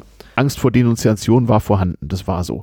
Aber man hat sich davon nicht unbedingt den Alltag versauen lassen, würde ich nicht sagen. Mhm. Ich habe auch oft Anhalter mitgenommen mit meiner mhm. Ente. Also auch Anhalter gab es auch in der DDR. Nur keine Soldaten. Also mhm. erstens durften die eigentlich sowieso nicht trampen und zweitens, äh, die durften auch nicht mitfahren und so, aber das, äh, so blöd war man ja nicht, das, das wusste man ja einfach. Ja, ähm, ja, auch sonst genau Einzelhandel in der DDR nicht. Ladenschlussgesetz gab es auch im Osten, ähnlich wie im Westen, recht streng. Also um 18 Uhr Ruhe im Schiff Licht aus, außer es gab rund um die Uhr harten Alkohol und, äh, und, und zwar äh, entweder im sogenannten Spätverkauf, Späti, mhm. wie in Berlin immer noch, oder aber in der Mitropa, sprich in der Bahnhofsgaststätte. Ah, ja. Das war also offensichtlich sehr, sehr, sehr wichtig. Da konnte man auch sonst eigentlich rund um die, Uhr, um die Uhr günstig irgendwas kriegen. Man musste halt wissen, wo die sind. Aber Kommunikation war schwierig. Ich habe es im anderen Podcast erzählt. Oft war mein erster Weg, auf, also nachdem man die, das Sperrgebiet ähm, passiert hatte, in der nächsten Kreisstadt erstmal auf den Marktplatz zu fahren. Die ganzen städtischen Strukturen war ja noch Vorkriegsstandard. Also mhm. alles lief auf einen zentralen Platz zu und da drumherum war eben das Rathaus, die Kirche etc. Und auch das, Post, und auch das Postamt. Das Postamt brauchte man, weil man ein Telegramm aufgeben konnte. Mhm. Also man wusste ja nicht immer genau, wann man fährt und man konnte das auch aufgrund der langen Postleitzahl, äh, Postlaufzeiten und der äh, Postkontrolle auch äh, und der Tatsache, dass kaum einer in der DDR privaten Telefon hatte, konnte man sich schlecht verabreden. Mhm. Das bedeutet, ich habe also sehr häufig erstmal ein Telegramm abgesetzt oder sogar ein dringendes Telegramm, äh, so nach 30 Kilometer weiter, äh, hallo, hallo, bin in sowieso, äh, komme heute Nachmittag oder so. Mhm. Es war, man, man war also schon gehalten, saufrüh aufzustehen und früh sich an der Grenze anzustellen, damit man überhaupt von dem Tag was hatte. Ähm, und durch dieses Telegramm wusste man dann, also hatte man eine große Chance, dass jemand auch wusste, dass man denn so vorbeikäme. Aber ich sag mal, unangemeldeter Besuch war deswegen in der DDR, wenn die Leute schon mal zu Hause waren, auch eher willkommen. Es war halt aus praktischen Gründen normal, dass man sich äh, halt einen Zettel hinterließ, wenn man eigentlich angetroffen hatte und einfach auf gut Glück zu irgendeinem hinging, weil irgendwie telefonieren war ja nicht. Das heißt, die Leute waren nicht äh, so im privaten Rahmen jetzt nicht irgendwie äh, äh, äh peinlich oder unangenehm berührt, wenn man da plötzlich vor der Tür stand oder so. Mhm. Das ging eigentlich einigermaßen. Hast du ähm, in deiner Zeit äh, Erfahrungen mit der Stasi gemacht? Ja. Ähm, also man, man, muss das sagen, man wusste natürlich, die gibt es und man genau, wusste natürlich, als ja. Westler wird man da irgendwie beobachtet und man wusste auch, dass Leute, die mit Westlern zu tun haben, beobachtet werden oder sich selbst beobachten oder was auch immer. Genau, da kannst du auch, wenn du magst, gleich anhängen, ähm, wie, wie präsent das eben war. Ähm ja, äh, nicht sonderlich. Nicht sonderlich. Nicht, nicht sonderlich präsent. Also der normale DDR-Bürger wusste, dass es sie gibt und man fragte am besten nicht, nicht so viel. Mhm. Und auch als Westreisender hatte man an sich mit denen so nichts zu tun. Man, es war ihm natürlich sonnenklar, dass man an der Grenze mit ihnen zu tun hatte. Ähm, aber wie gesagt, die DDR in ihrem dringenden Bemühen, einen äh, souveränen Rechtsstaat zu simulieren, ähm, äh, hat auch darauf geachtet, dass dieses Willkürgefühl im Alltag da gegenüber Westland vor allem möglichst wenig entstand. Ähm, es hat, ich habe nach der Wende versucht, Stasi-Akten einzusehen. Über mich gab es zwei sehr dünne Hefter aus zwei Kreisverwaltungen im grenznahen Gebiet, wie es immer angelegt ja. wurde, wenn man da halt mit relativ wenig Aus, äh, Aussage. Es war in den Akten nichts darüber zu finden, über einen einzigen Vorfall mal, äh, meine einzige schlechte Erfahrung eigentlich mit Staatsorganen der DDR, ähm, wo offensichtlich es sich äh, um sowas wie einen verkappten Anwerbeversuch gehandelt hat und wo ich auch wirklich Sorge hatte, ob ich wohl hinterher wieder würde einreisen können und wo ich auch davon abgesehen habe, den westdeutschen Behörden davon Mitteilung zu machen. Mhm. Und zwar hat man mir in einer Kaufhalle äh, äh in, in Nordhausen, das ist in Thüringen, einen Ladendiebstahl untergeschoben. Also ich hatte da nichts geklaut, mhm. wieso auch. Aber ich hatte plötzlich was in der Tasche, was, was nicht mir gehörte und wurde erwischt. Und ein Hinterzimmer gebeten und unter so einem, unter so einem Honecker-Bild da erstmal festgehalten. Dann kamen irgendwo zwei Fotos, ja, kommen Sie mal mit und so. Und auf dem Polizeirevier im Hinterzimmer saßen dann so zwei Herren, die sich nicht vorstellten. Es war, war Sommer so mit weißen Oberhemden hochgekrempelt und machten so Good Cop, Bad Cop. Ja, wunderbar. Ähm, und kam eigentlich nicht so richtig mit der Sprache raus. Also um meinen angeblichen Diebstahl ging es nur am Anfang. Und äh, sie rückten eigentlich nicht so der Sprache raus, sondern versucht, tastet mich erstmal ab, versucht mir rauszufinden, was ich für einer sei. Und ich hatte anfangs natürlich erstmal Schiss, dachte, na, das kann hier ja länger dauern. Na, na schöne Scheiße. Und dann dachte ich mir so, okay, also äh, jetzt darfst du ja aber nicht laut machen, sonst, sonst ist es mit deinen DDR-Besuchen aber garantiert mal vorbei. Und da habe ich so überlegt, was wollen die von dir? Naja, kann man sich ja ausrechnen. Da dachte ich so, scheiße, äh, was machst du, was machst du denn, wenn du hier irgendwann unterschreiben musst und das musst du ja im Westen irgendwo angeben, sonst bist du vielleicht irgendwann mal dran und so. Also ich hatte die größten Befürchtungen, mhm. aber ich verhielt mich so, wie ich das in irgendeinem Merkblatt gelesen hatte und wie es auch diejenigen meine DDR-Bekannten, die mit dem Staat eh Probleme hatten, mir immer geraten hatten und mit denen hatte ich auch einen etwas einfachen Kontakt, weil es denen egal war. Mhm.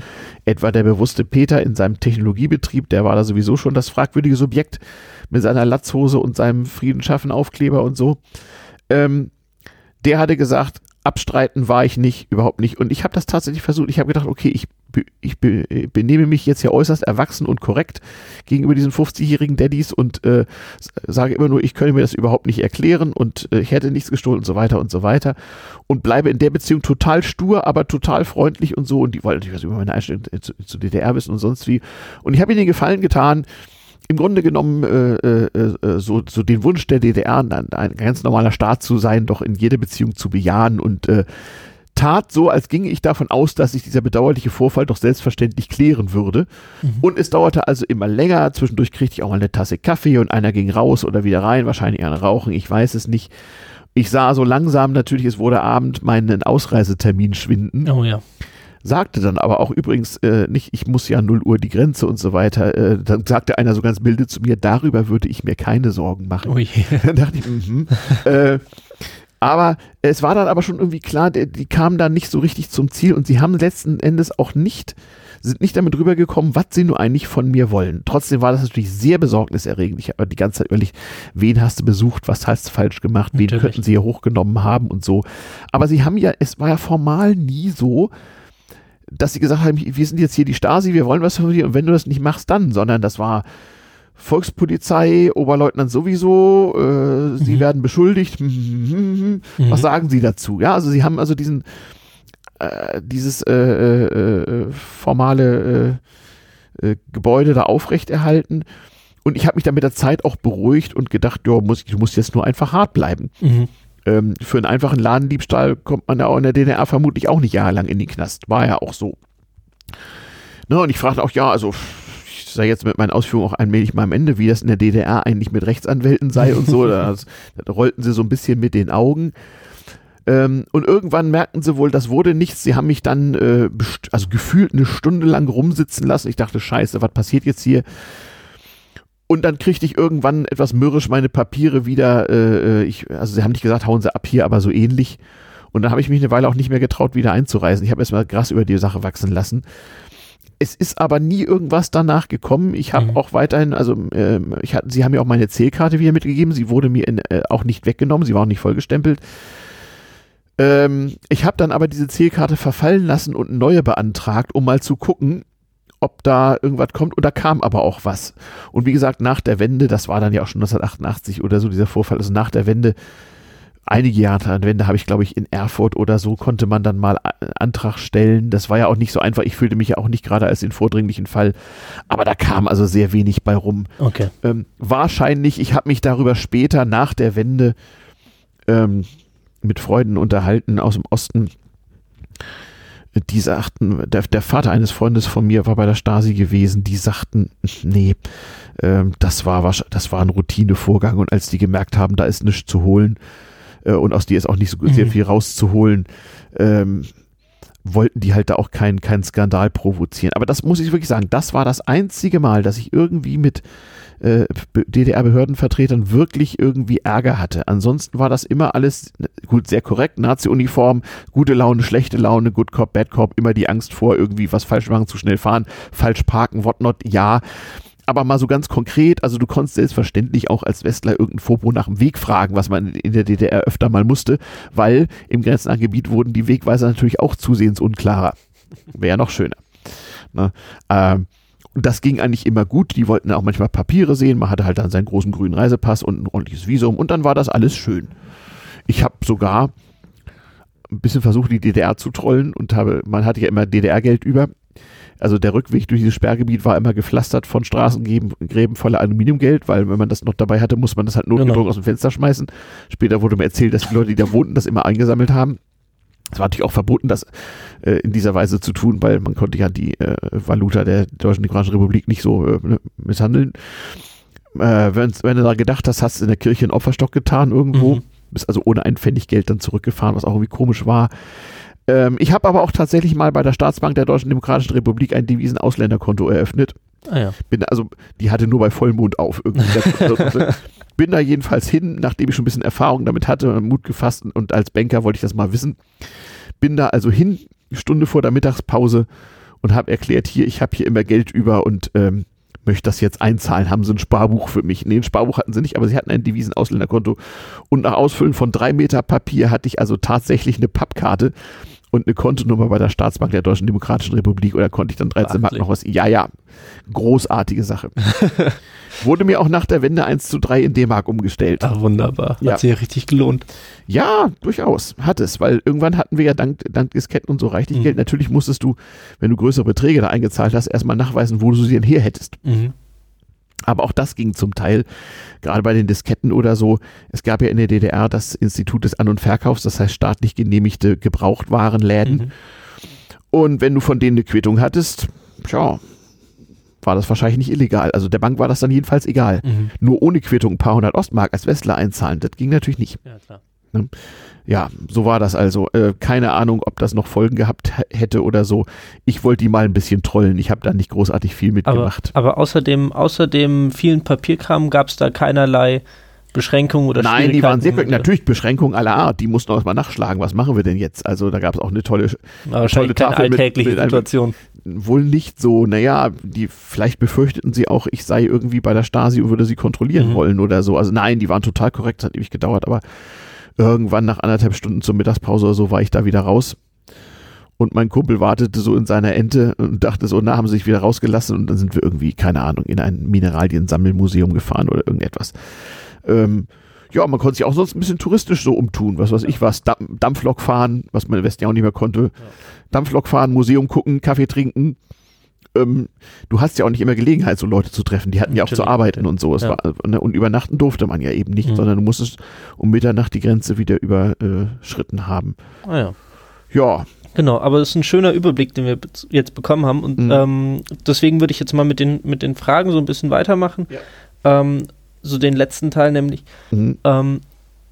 Wenn wir über Entfremdung reden oder verhinderte Entfremdung. Das ist ja die große Gefahr, wenn man ein Land und auch die Fa verschiedene Familien Mhm. in zwei teilt, ähm, entsteht Entfremdung. Ähm, das ist nicht, nicht äh, zu verhindern und der, der, der Westen hat sich ja sehr darum bemüht, ähm, das, das eben eine Entfremdung zu verhindern. ja. Ähm, hast du das auch so wahrgenommen? Hast du ähm, die Kontakte, die du im Osten hattest, ähm, hast du denen zum Beispiel nach der Wende helfen können oder habt ihr Äh, irgendwie noch nach, Kontakt nach gehabt? der Wende helfen? Ja, teils, teils. Äh, äh, ja, äh, es gibt Freundschaften, die bestehen heute noch. Es gibt andere, die haben sich bald nach der Wende, auch weil die Leute wegziehen mussten oder so, äh, viele auch im Westen, äh, haben sich dann irgendwie dadurch erledigt, dass Mhm. man sich einfach buchstäblich geografisch auseinanderentwickelte. Es gab ja, wie gesagt, auch, auch 1990 noch kein Internet. Ähm, unterschiedlich. Also, ähm, wie gesagt, dieses Entfremdungsding war mehr so eine Generationenfrage. Mhm. Ähm, es gab auch Leute, die, wie soll ich sagen, so beim Fußball dann doch mehr für die deutsche Einheit waren und ansonsten nicht so. Das war verschieden. Mhm. Es gab natürlich Leute, für die war Westbekanntschaft, Westbesuch vorteilhaft, andere für die, für die war es nicht vorteilhaft. Das hing von der persönlichen Interessenlage ab. Ähm, man hatte diese ständige Kalte Krieg-Bedrohungsgefühle, ja, also man wünschte sich eine atomwaffenfreie Nacht und so und später zu Flugscharen und so. Das kam ja auch in der DDR daher, dass den DDR-Bürgern noch regelrecht, weit mehr als ein bisschen regelrecht Angst gemacht würden vor der atomaren Bedrohung, die Mhm. nun also jederzeit über uns kommen könne. Ähm, und es gab ja auch so eine, also eine offizielle ostdeutsche Friedensrhetorik, die natürlich nicht zu dem tatsächlichen äh, Militarismus passte. Und die tatsächliche Friedensbewegung wurde ja diskriminiert, die wurde ja so ein bisschen marginalisiert, in Mhm. kirchliche Bereiche gedrängt und so. Und äh, ja, ich muss aber sagen, auch, auch bei Leuten, die ähm, im Sinne von äh, für oder gegen deutsche Einheit sein oder sich als einheitliches äh, deutsches Volk führen und des- dessen Angehöriger, die da nicht so tickten, sondern die schon irgendwie äh, nach ihrer Lebenserfahrung und ihrem Aufwachsen in der DDR schon so sozialisiert waren, dass sie die, eher die DDR denn ein imaginäres Gesamtdeutschland so als ihr Heimatland ansehen. Auch die konnten ja äh, im Detail dann, oder nicht nur im Detail, sondern auch äh, allgemeinpolitisch äh, sehr kritisch ihrem Land gegenüber sein und waren aber auf jeden Fall der Meinung, äh, egal ob man nun äh, für oder gegen die deutsche Einheit war, was ja damals eine eher, eher hypothetische Frage Mhm. war, war man mal auf jeden Fall für Frieden und Entspannung, ja. Ja. So konnten übrigens auch Leute, die den Staatsorganen näher standen und dem Staat insgesamt doch positiv gegenüberstanden oder vielleicht auch direkt bei ihm arbeiteten oder so, so konnten die zum Teil auch ihre, ihre Westkontakte rechtfertigen, wenn also gefragt wurde, sagen Sie mal, äh, was war denn das für ein Auto bei Ihnen vor der Tür, Westbesuch, sonst wie. da genügte manchmal schon der, der Nebenbeispruch, so, naja, wir tun ja alles für den Weltfrieden oder so. Mhm. Ähm, man kriegte also nicht unbedingt gleich Ärger und es war ja auch nicht irgendwo immer gleich streng reglementiert. Also bei Armeeangehörigen natürlich, aber was weiß ich, bei einer Lehrerin oder so, wo die auch schon ein bisschen aufpassen musste, dass sie keine unerwünschten Aktivitäten entfaltete, wo es aber nicht so klar war, was erlaubt war oder nicht, da genügte so ein Spruch unter Umständen schon. Und anders andere Leute, der Peter hat mir bewusste Oma ausgeliehen, der sowieso alles egal war. Außerdem hat sie sich immer sehr gefreut, wenn ich ihnen ihr, ihr, ihre Medikamente mitbrachte, weil die nämlich ansonsten immer lange warten musste in der DDR und die oft nicht lieferbar waren. Ähm, und die hat mir auch zum Beispiel immer so ein ganz dickes Ostpaket geschickt. Das wurde dann äh, natürlich bei der Ausreise umso mehr gefilzt. Das war mir anfangs gar nicht klar. Da waren halt viele Sachen drin die man so als Wester ganz gut fand und die ich für meinen studentischen Haushalt auch gut gebrauchen konnte, Lebensmittel und sowas alles. Ich habe auch immer meinen Schreibwarenbedarf in der DDR mhm. gedeckt, du musst ja auch dein Geld ausgeben. Aber da waren auch viele Sachen dabei, die in der DDR schwer zu kriegen waren. Ähm, sowas ich Dauerwurst, bestimmte Konserven und so eine Sachen. Und äh, da, äh, da hat sich die Oma also nicht lumpen lassen. Das heißt, während ich vier Wochen weg war, hat die also immer mal geguckt und wusste natürlich, wo es was zu kaufen gab, hat, gab, hat was zusammengesammelt und die an der Grenze haben mir manchmal Sachen weggenommen, das wurde mir erst später klar, auf die sie einfach neidisch waren, mhm. weil die halt das voll das fette Ostpaket hatte, so. Ähm, ähm, ja, und wie gesagt, der Dame, die mir das geschenkt hat, war das auch egal. Und das war ja auch praktisch, wenn es hieß, wo haben sie denn das her? Dann konnte ich ja in aller Seelenruhe die Personalien äh, von der Oma angeben und war es sagen, habe ich Geschenk gekriegt. Proviant soll ja nicht verhungern. Man wartet ja immer so lange hier. Konnte man sich ja so ein bisschen ärgern so. Und bei der Oma hätten sie ja ruhig nachfragen können, aber die hatte wahrscheinlich eh eine, eine, eine lange Nummer bei dem Verein. Also von mhm. daher, pff, nö. Ähm, das ging, ging wirklich, das ging wirklich gut. Also, ähm, ja, und wie gesagt, die, diese ganze Phase, mein intensiver kleiner Grenzverkehr äh, erstreckte sich über eine Zeit von etwa vier Jahren, von mhm. 85 bis Anfang 89 oder Ende 88 und am Ende, also im Nachhinein erst, in dem Moment hat man es nicht so gemerkt, aber im Nachhinein möchte ich auch vom Gefühl her sagen, dass so ab Frühjahr, Sommer 88 so die Staatsmacht der DDR auch hart anfing zu bröckeln. Mhm. Da durfte man auch schon mal übernachten. Ähm, ja, genau, das war dann geregelt. Ja. Genau, entweder man hat dann offiziell wo übernachten, eigentlich woanders. Es gab auch dieses Hausbuch, also wenn man bei einem DDR-Bürger übernachtete, musste der in ein offizielles Buch reinschreiben, welcher Ausländer bei übernachtet hat und die Volkspolizei hat das kontrolliert, da konnte man also auch Ärger kriegen wie gesagt, bewusste Oma war da immer sehr praktisch oder man hat sich eine Quittung schreiben lassen von, äh, äh, von der Übernachtungsstätte, ohne so richtig da gewesen zu sein. Hauptsache man hatte eine Quittung. Das ging über Beziehungen schon mal, das konnte ja organisiert werden oder man hat beim Pfarrer übernachtet, habe ich auch mal, weil der, dem, dem war das dann sowieso egal. So eine Geschichten. Hm. Aber da habe ich eben dann Sachen so gemerkt, wo ich im Nachhinein dachte, oha, 89 die Wende und so habe ich nicht mitgekriegt. Da studierte ich dann in Schweden und äh, habe von Schweden auch sozusagen die Wende mitgekriegt, bin mal nach Sassnitz auf Rügen gefahren, um mir das anzugucken, aber war da ein bisschen abgemeldet, mhm. war vielleicht auch ganz gut so. Aber ich weiß zum Beispiel in dieser Übernachtungszeit, wir standen mal an in der Warteschlange vor einer Diskothek in Magdeburg oder Halberstadt, also ich weiß nicht mehr, ich glaube, es war Magdeburg. Und da kamen so zwei Volkspolizisten lang und normalerweise haben, waren alle Untertanen immer, auch die Jugendlichen immer sehr, sehr korrekt, wenn die Staatsmacht auftauchte. Selbst die Punker, die es durchaus auch gab, haben sich mal nicht so viel erlaubt, weil da konntest du also von, von, von, von Instant Prügel über äh, irgendwohin mitgenommen und erstmal eine Nacht frieren lassen bis zu sonstigem Ärger alles kriegen. Mhm. Aber diese Jugendlichen in dieser Schlange ließen sich plötzlich von diesen Leuten überhaupt nicht mehr einschüchtern. Und irgendwie sind die dann, mussten die dann auch abziehen, so, mhm. unter ziemlich miesen Sprüchen. Und da dachte ich so, Donnerwetter, also irgendwie. Da tut sich was. Offensichtlich. Aber ich muss noch, noch mal sagen, dieser Eindruck, den habe ich eigentlich erst im Nachhinein so richtig gehabt, mhm. als ich dann in Schweden war. In der Situation dachte ich erstmal wieder, ey, hoffentlich kein Ärger hier irgendwie. Klar. Ne? Ähm, mhm. Aber würdest du, würdest du im Großen und Ganzen sagen, dass dieser Grenzverkehr oder auch andere, andere ähm, zu, Zusagen des Ostens an den Westen, hat es, hat es der deutschen Einheit Gute getan?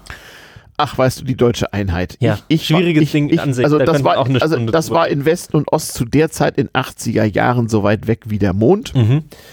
Ähm, ich habe allerdings mich im Westen manchmal, nicht unbeliebt gemacht, aber äh, Kopfschütteln ausgesetzt, weil ich sagte, ich glaube tatsächlich, nicht heute, nicht morgen, aber irgendwann wahrscheinlich noch zu meinen Lebzeiten wird so diese Art der Zweistaatlichkeit in Deutschland keinen Bestand haben. Mhm.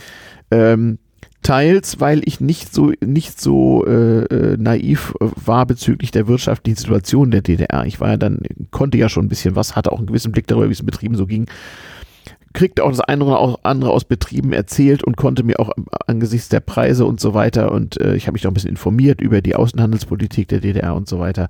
Also mir war schon klar, mir war nicht klar, wie schlimm es, wie schlimm es war. Äh, mir war nicht klar, äh, äh, die Zeitperspektive ist ja immer mhm. das Problem. Du kannst dir sehr sicher sein, Dinge werden sich ändern, aber ob das in, denk an unseren heutigen Klimawandel, niemand weiß, ob wir in fünf, in zehn oder in 50 Jahren echt Probleme ja. kriegen.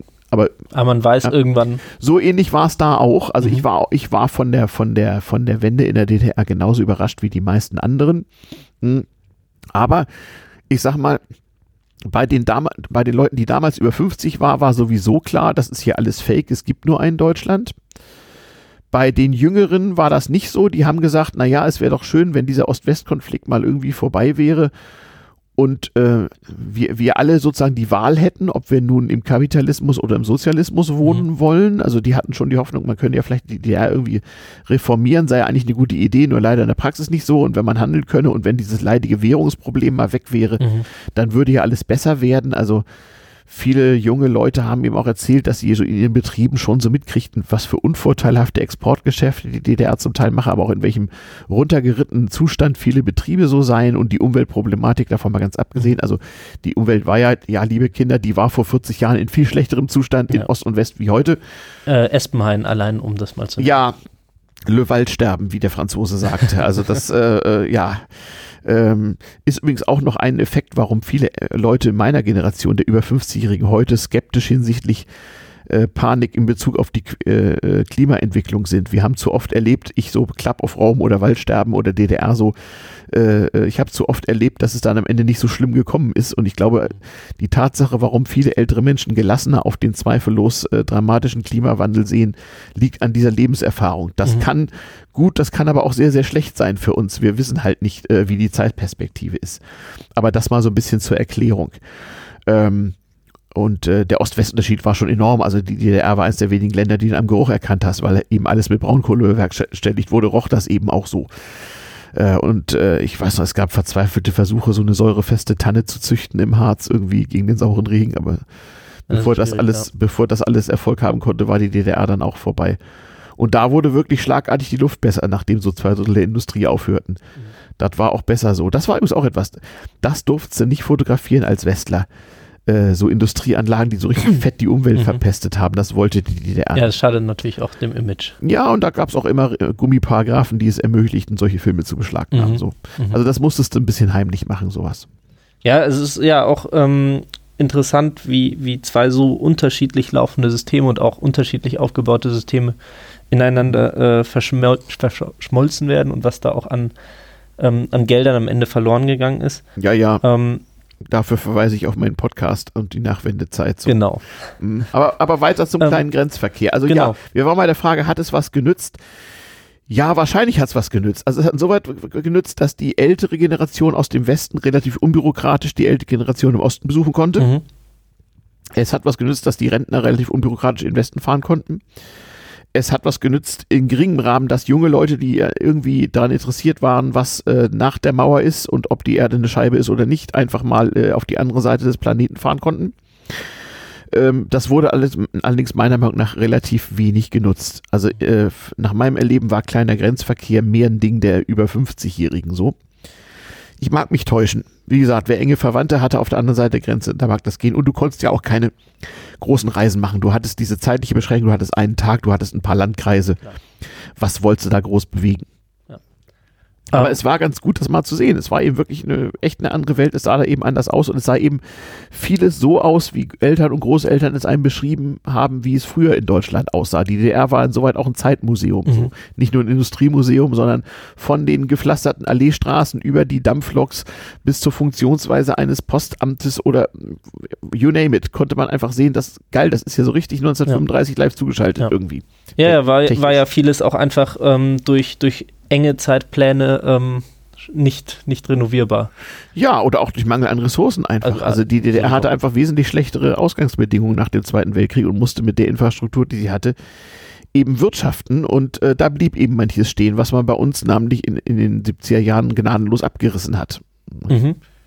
Ähm, und so zum Abschluss, ähm, ja. für dich als, als sehr politischen Mensch, ähm, wie du ja selber schon gesagt ja. hast, ähm, wenn du die, die, die Außenpolitik, oder es war ja nicht Außenpolitik, es war ja innerdeutsche Politik. Genau, ähm, es gab ein Ministerium für innerdeutsche Beziehungen. Genau. Mhm.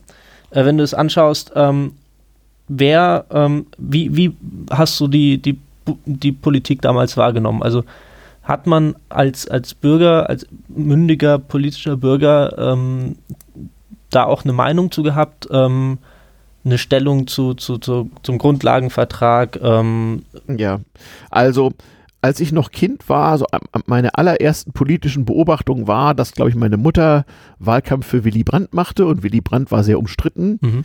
Also es war hochpolitisch Anfang der 70er Jahre der Übergang von der Großen Koalition äh, zur sozialliberalen Koalition.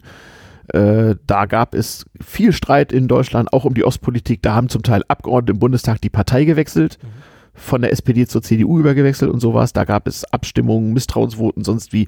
Und da gab es richtig Stunk in der Bevölkerung. Also man war sich sehr, sehr, sehr äh, uneins darüber, ob das alles gut sei.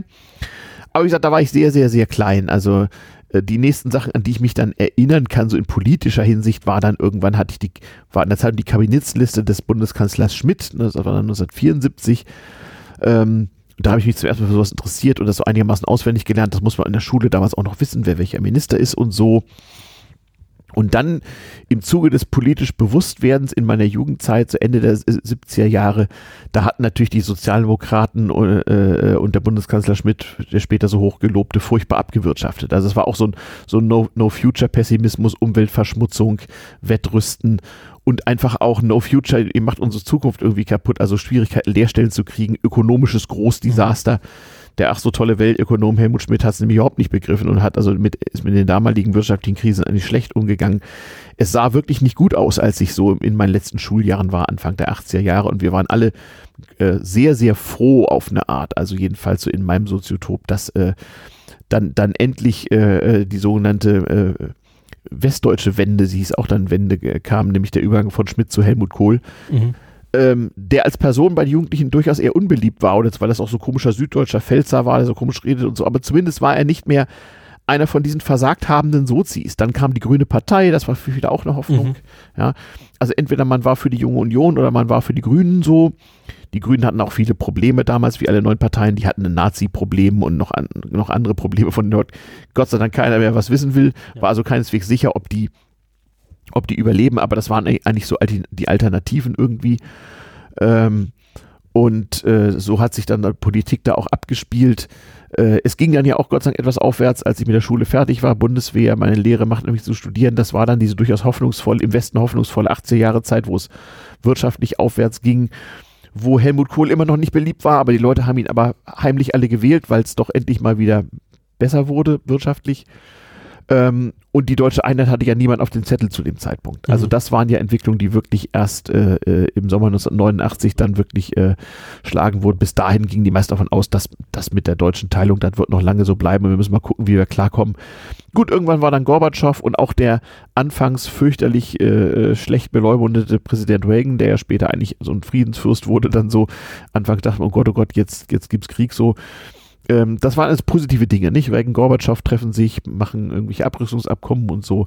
Also da war ein großer Optimismus plötzlich vorhanden. Ja? Mhm.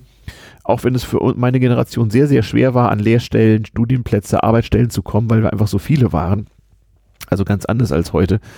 Ähm, war es diesbezüglich doch eine positive Zeit und äh, äh, Helmut Kohl und die CDU hatten sich ja bis dahin auch wieder reformiert. Also die waren ja dann sehr viel moderner als die anderen Parteien und hatten auch äh, es relativ gut geschafft, diese alten Gräben zuzuschütten und sich im Grunde genommen der Ostpolitik von, von Willy Brandt anzuschließen, ohne da nun groß irgendwie das erklären zu müssen.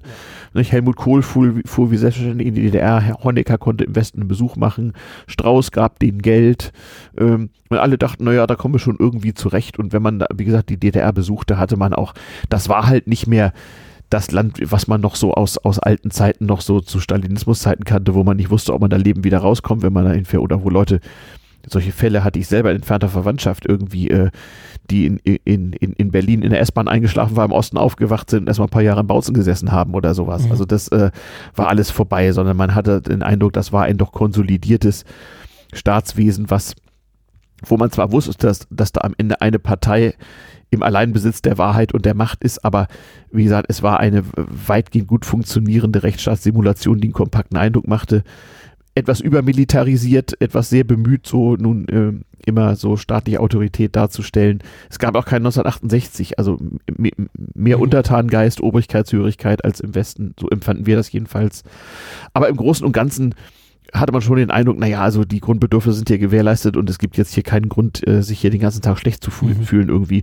Und insoweit dachten wir eigentlich alle, ja, mal sehen, wenn Gorbatschow Erfolg hat und so, dann kann sich das vielleicht in 10, 20 Jahren alles mal ein bisschen ändern. Und wenn so Leute wie Honecker und Mielke tot sind und so, das ist ja dann oft auch eine biologische Frage. Damals herrschten ja überall Greise sozusagen im Osten. Hm dann, dann wird sich schon irgendwas ergeben, da wollen wir mal gucken. Aber niemand, also auch meine Ostfreunde, die irgendwie in der damaligen Sohn an Opposition aktiv waren, Kirchenkreisen oder sonst irgendwie, niemand hat damit gerechnet, dass in ein paar Jahren jetzt also hier Einheit herrscht oder so. Das ging dann schnell und musste dann auch schnell gehen. Ähm, es trat dann eben ein, was ich so ein bisschen befürchtet hatte, dass nämlich die wirtschaftlichen Verhältnisse alles noch, noch viel grausamer war als immer so gedacht. Aber das konnte ja, da konnte niemand wissen, weiß nicht. Also das wollte ja niemand wahrhaben. Im, Westen auch nicht, wollen wir ja, mal so Ja, klar. Also die, die Kosten auch der Einheit im Anschluss ja. waren ähm, ja. höher, als äh, man irgendwie sich hätte. Ja, aber gleichzeitig waren sie auch, waren sie auch äh, zu bewerkstelligen. Aber ja, es ist in der Tat, ist in der Tat aber interessant. Also nochmal, die, die DDR war an, an ihrem Ende mit einem zweistelligen D-Mark-Milliardenbetrag äh, im Westen verschuldet. Also dessen wegen würde man heute keine Bankenrettungsfonds ja. mehr aufmachen wegen so einer Summe. Ne? Das stimmt. Ja. Aber die Zeiten ändern sich. Mhm. Ähm, vielen Dank äh, mhm. für all die Informationen. Äh, sind wir soweit? Wir haben anderthalb, sind, anderthalb Stunden. Oh, wunderbar. Ähm, also außer du hast noch irgendwelche besonderen Ereignisse, die du noch besonders hervorheben möchtest, äh, da ist auf jeden Fall jetzt noch Platz für. Ähm, oder noch irgendwie Fragen zu meiner Arbeit. Ähm, aber ansonsten von mir ist es ja, äh, mich würde mal interessieren, heutzutage, mein Studium ist ja nun 30 Jahre her, äh, wie, äh, wie ist denn das? Also äh, sind Podcasts eigentlich zitierfähig jetzt so? Ähm, Im Groben, also ich kann es als Zeitzeugen mhm. ähm, Informationen, Zeitzeugen-Interview verwenden. Ja. Ähm, ich kann es als, Inf also ich kann es nicht als nicht als Quelle für, für, für Theorien etc. Äh, verwenden, nee, aber klar. für, für Informationen. Dazu müsste ich ja belegen, warum ich das meine. Eben, das genau. Meine. Ja, genau. Ja. Mhm. Aber als, als Informationen, äh, ja. die mir so im Gespräch gegeben wurden, ähm, mhm. ist es ja wie jedes andere Zeitzeugeninterview am Ende auch, nur dass es auch veröffentlicht wird. Ja. Ähm, hast du die Möglichkeit, das müsste doch archivarisch zu finden sein, die Handreichung des innerdeutschen Ministeriums zum kleinen Grenzverkehr zu studieren, also die Reisehinweise für Reisende in die DDR? Ähm, an die müsste ich kommen können. Das meine ich nämlich auch. Das ist mhm. wahrscheinlich eine gewisse Recherchearbeit, aber ja. das Bundesarchiv sollte dir helfen können irgendwie. Mhm. Guck dir das mal an. Und ich wette, in diesem Internet findest du auch diese komischen Antragsformulare so aus, aus DDR-Zeiten. Die sind auch ganz schön mal zu sehen. Vielleicht tue ich die auch noch irgendwie in die Shownotes zum Podcast. Ja. Genau. Ich glaube, damit haben wir es einigermaßen. Ich verlinke nochmal den Podcast mit Martin Fischer, wo ich mich auch schon dazu geäußert habe. Ja, danke für diese schöne Folge. Das wird die damals DM-Hörer auch interessieren. Mhm. Ähm, du musst mir nochmal eine E-Mail-Adresse von dir zukommen lassen, die ich weitergeben darf. Man, meistens hat man ja heutzutage mehrere, das kannst du mir nochmal schreiben. Hab ich mehrere. Dann ähm, kann ich die, dann kann und ich sonst auch immer gerne äh, Twitter. Ja, auf Twitter äh, heißt du wie? At M Heimbecher, Heim wie zu Hause, dann Becher mit Ä, also B-A-E-C-H-E-R. Okay, in einem, in einem ähm, durch, ohne In einem durch oder einfach Malte Heimbecher ja. ähm, als, als Normalname. Okay. Okay, ja wunderbar. Twitter, äh, damals TM, da folgen wir uns ja auch gegenseitig. Also äh, twittert den Malte einfach mal an oder schreibt eine E-Mail an Hörerpost damals-tm-podcast.de und wir vermitteln da gerne Kontakt, falls es da noch Leute gibt, die jetzt irgendwas beizutragen haben, die gerne. irgendwelche Quellen, äh, äh, Artefakte oder sonstiges haben. Ich freue mich über kann man das da vermitteln. Denn du machst ja auch noch einen Master jetzt anschließend, ne? Ja, ja ähm, ab, ab äh, Oktober wahrscheinlich. Okay, äh, auch was mit kleinem Grenzverkehr oder was Ähm, anderes? eher unwahrscheinlich. Es wird eher in Richtung EU-Politik gehen, worüber wir auch gerade äh, eine kurze wo ja viel- Anmerkung viel gemacht zu haben. Ja. Ja. ja, genau. Okay, Malte, dann machen wir hier die äh, äh, Regler zu. Ähm, Genau. äh, die, es wird möglicherweise, ist gerade äh, eine Folge erschienen, es wird möglicherweise drei, vier Wochen dauern, bis ich das so Problem. Master schneide. Sonst wie, Link kommt dann ja auf Twitter, kriegst du ja mit, er damals TM. Ja, liebe Hörer, Feedback immer auch sehr gerne, nicht an die bekannte Hörerpostadresse und ähm, dann bleibt uns gewogen. Bis zum nächsten Mal. Tschüss. Tschüss.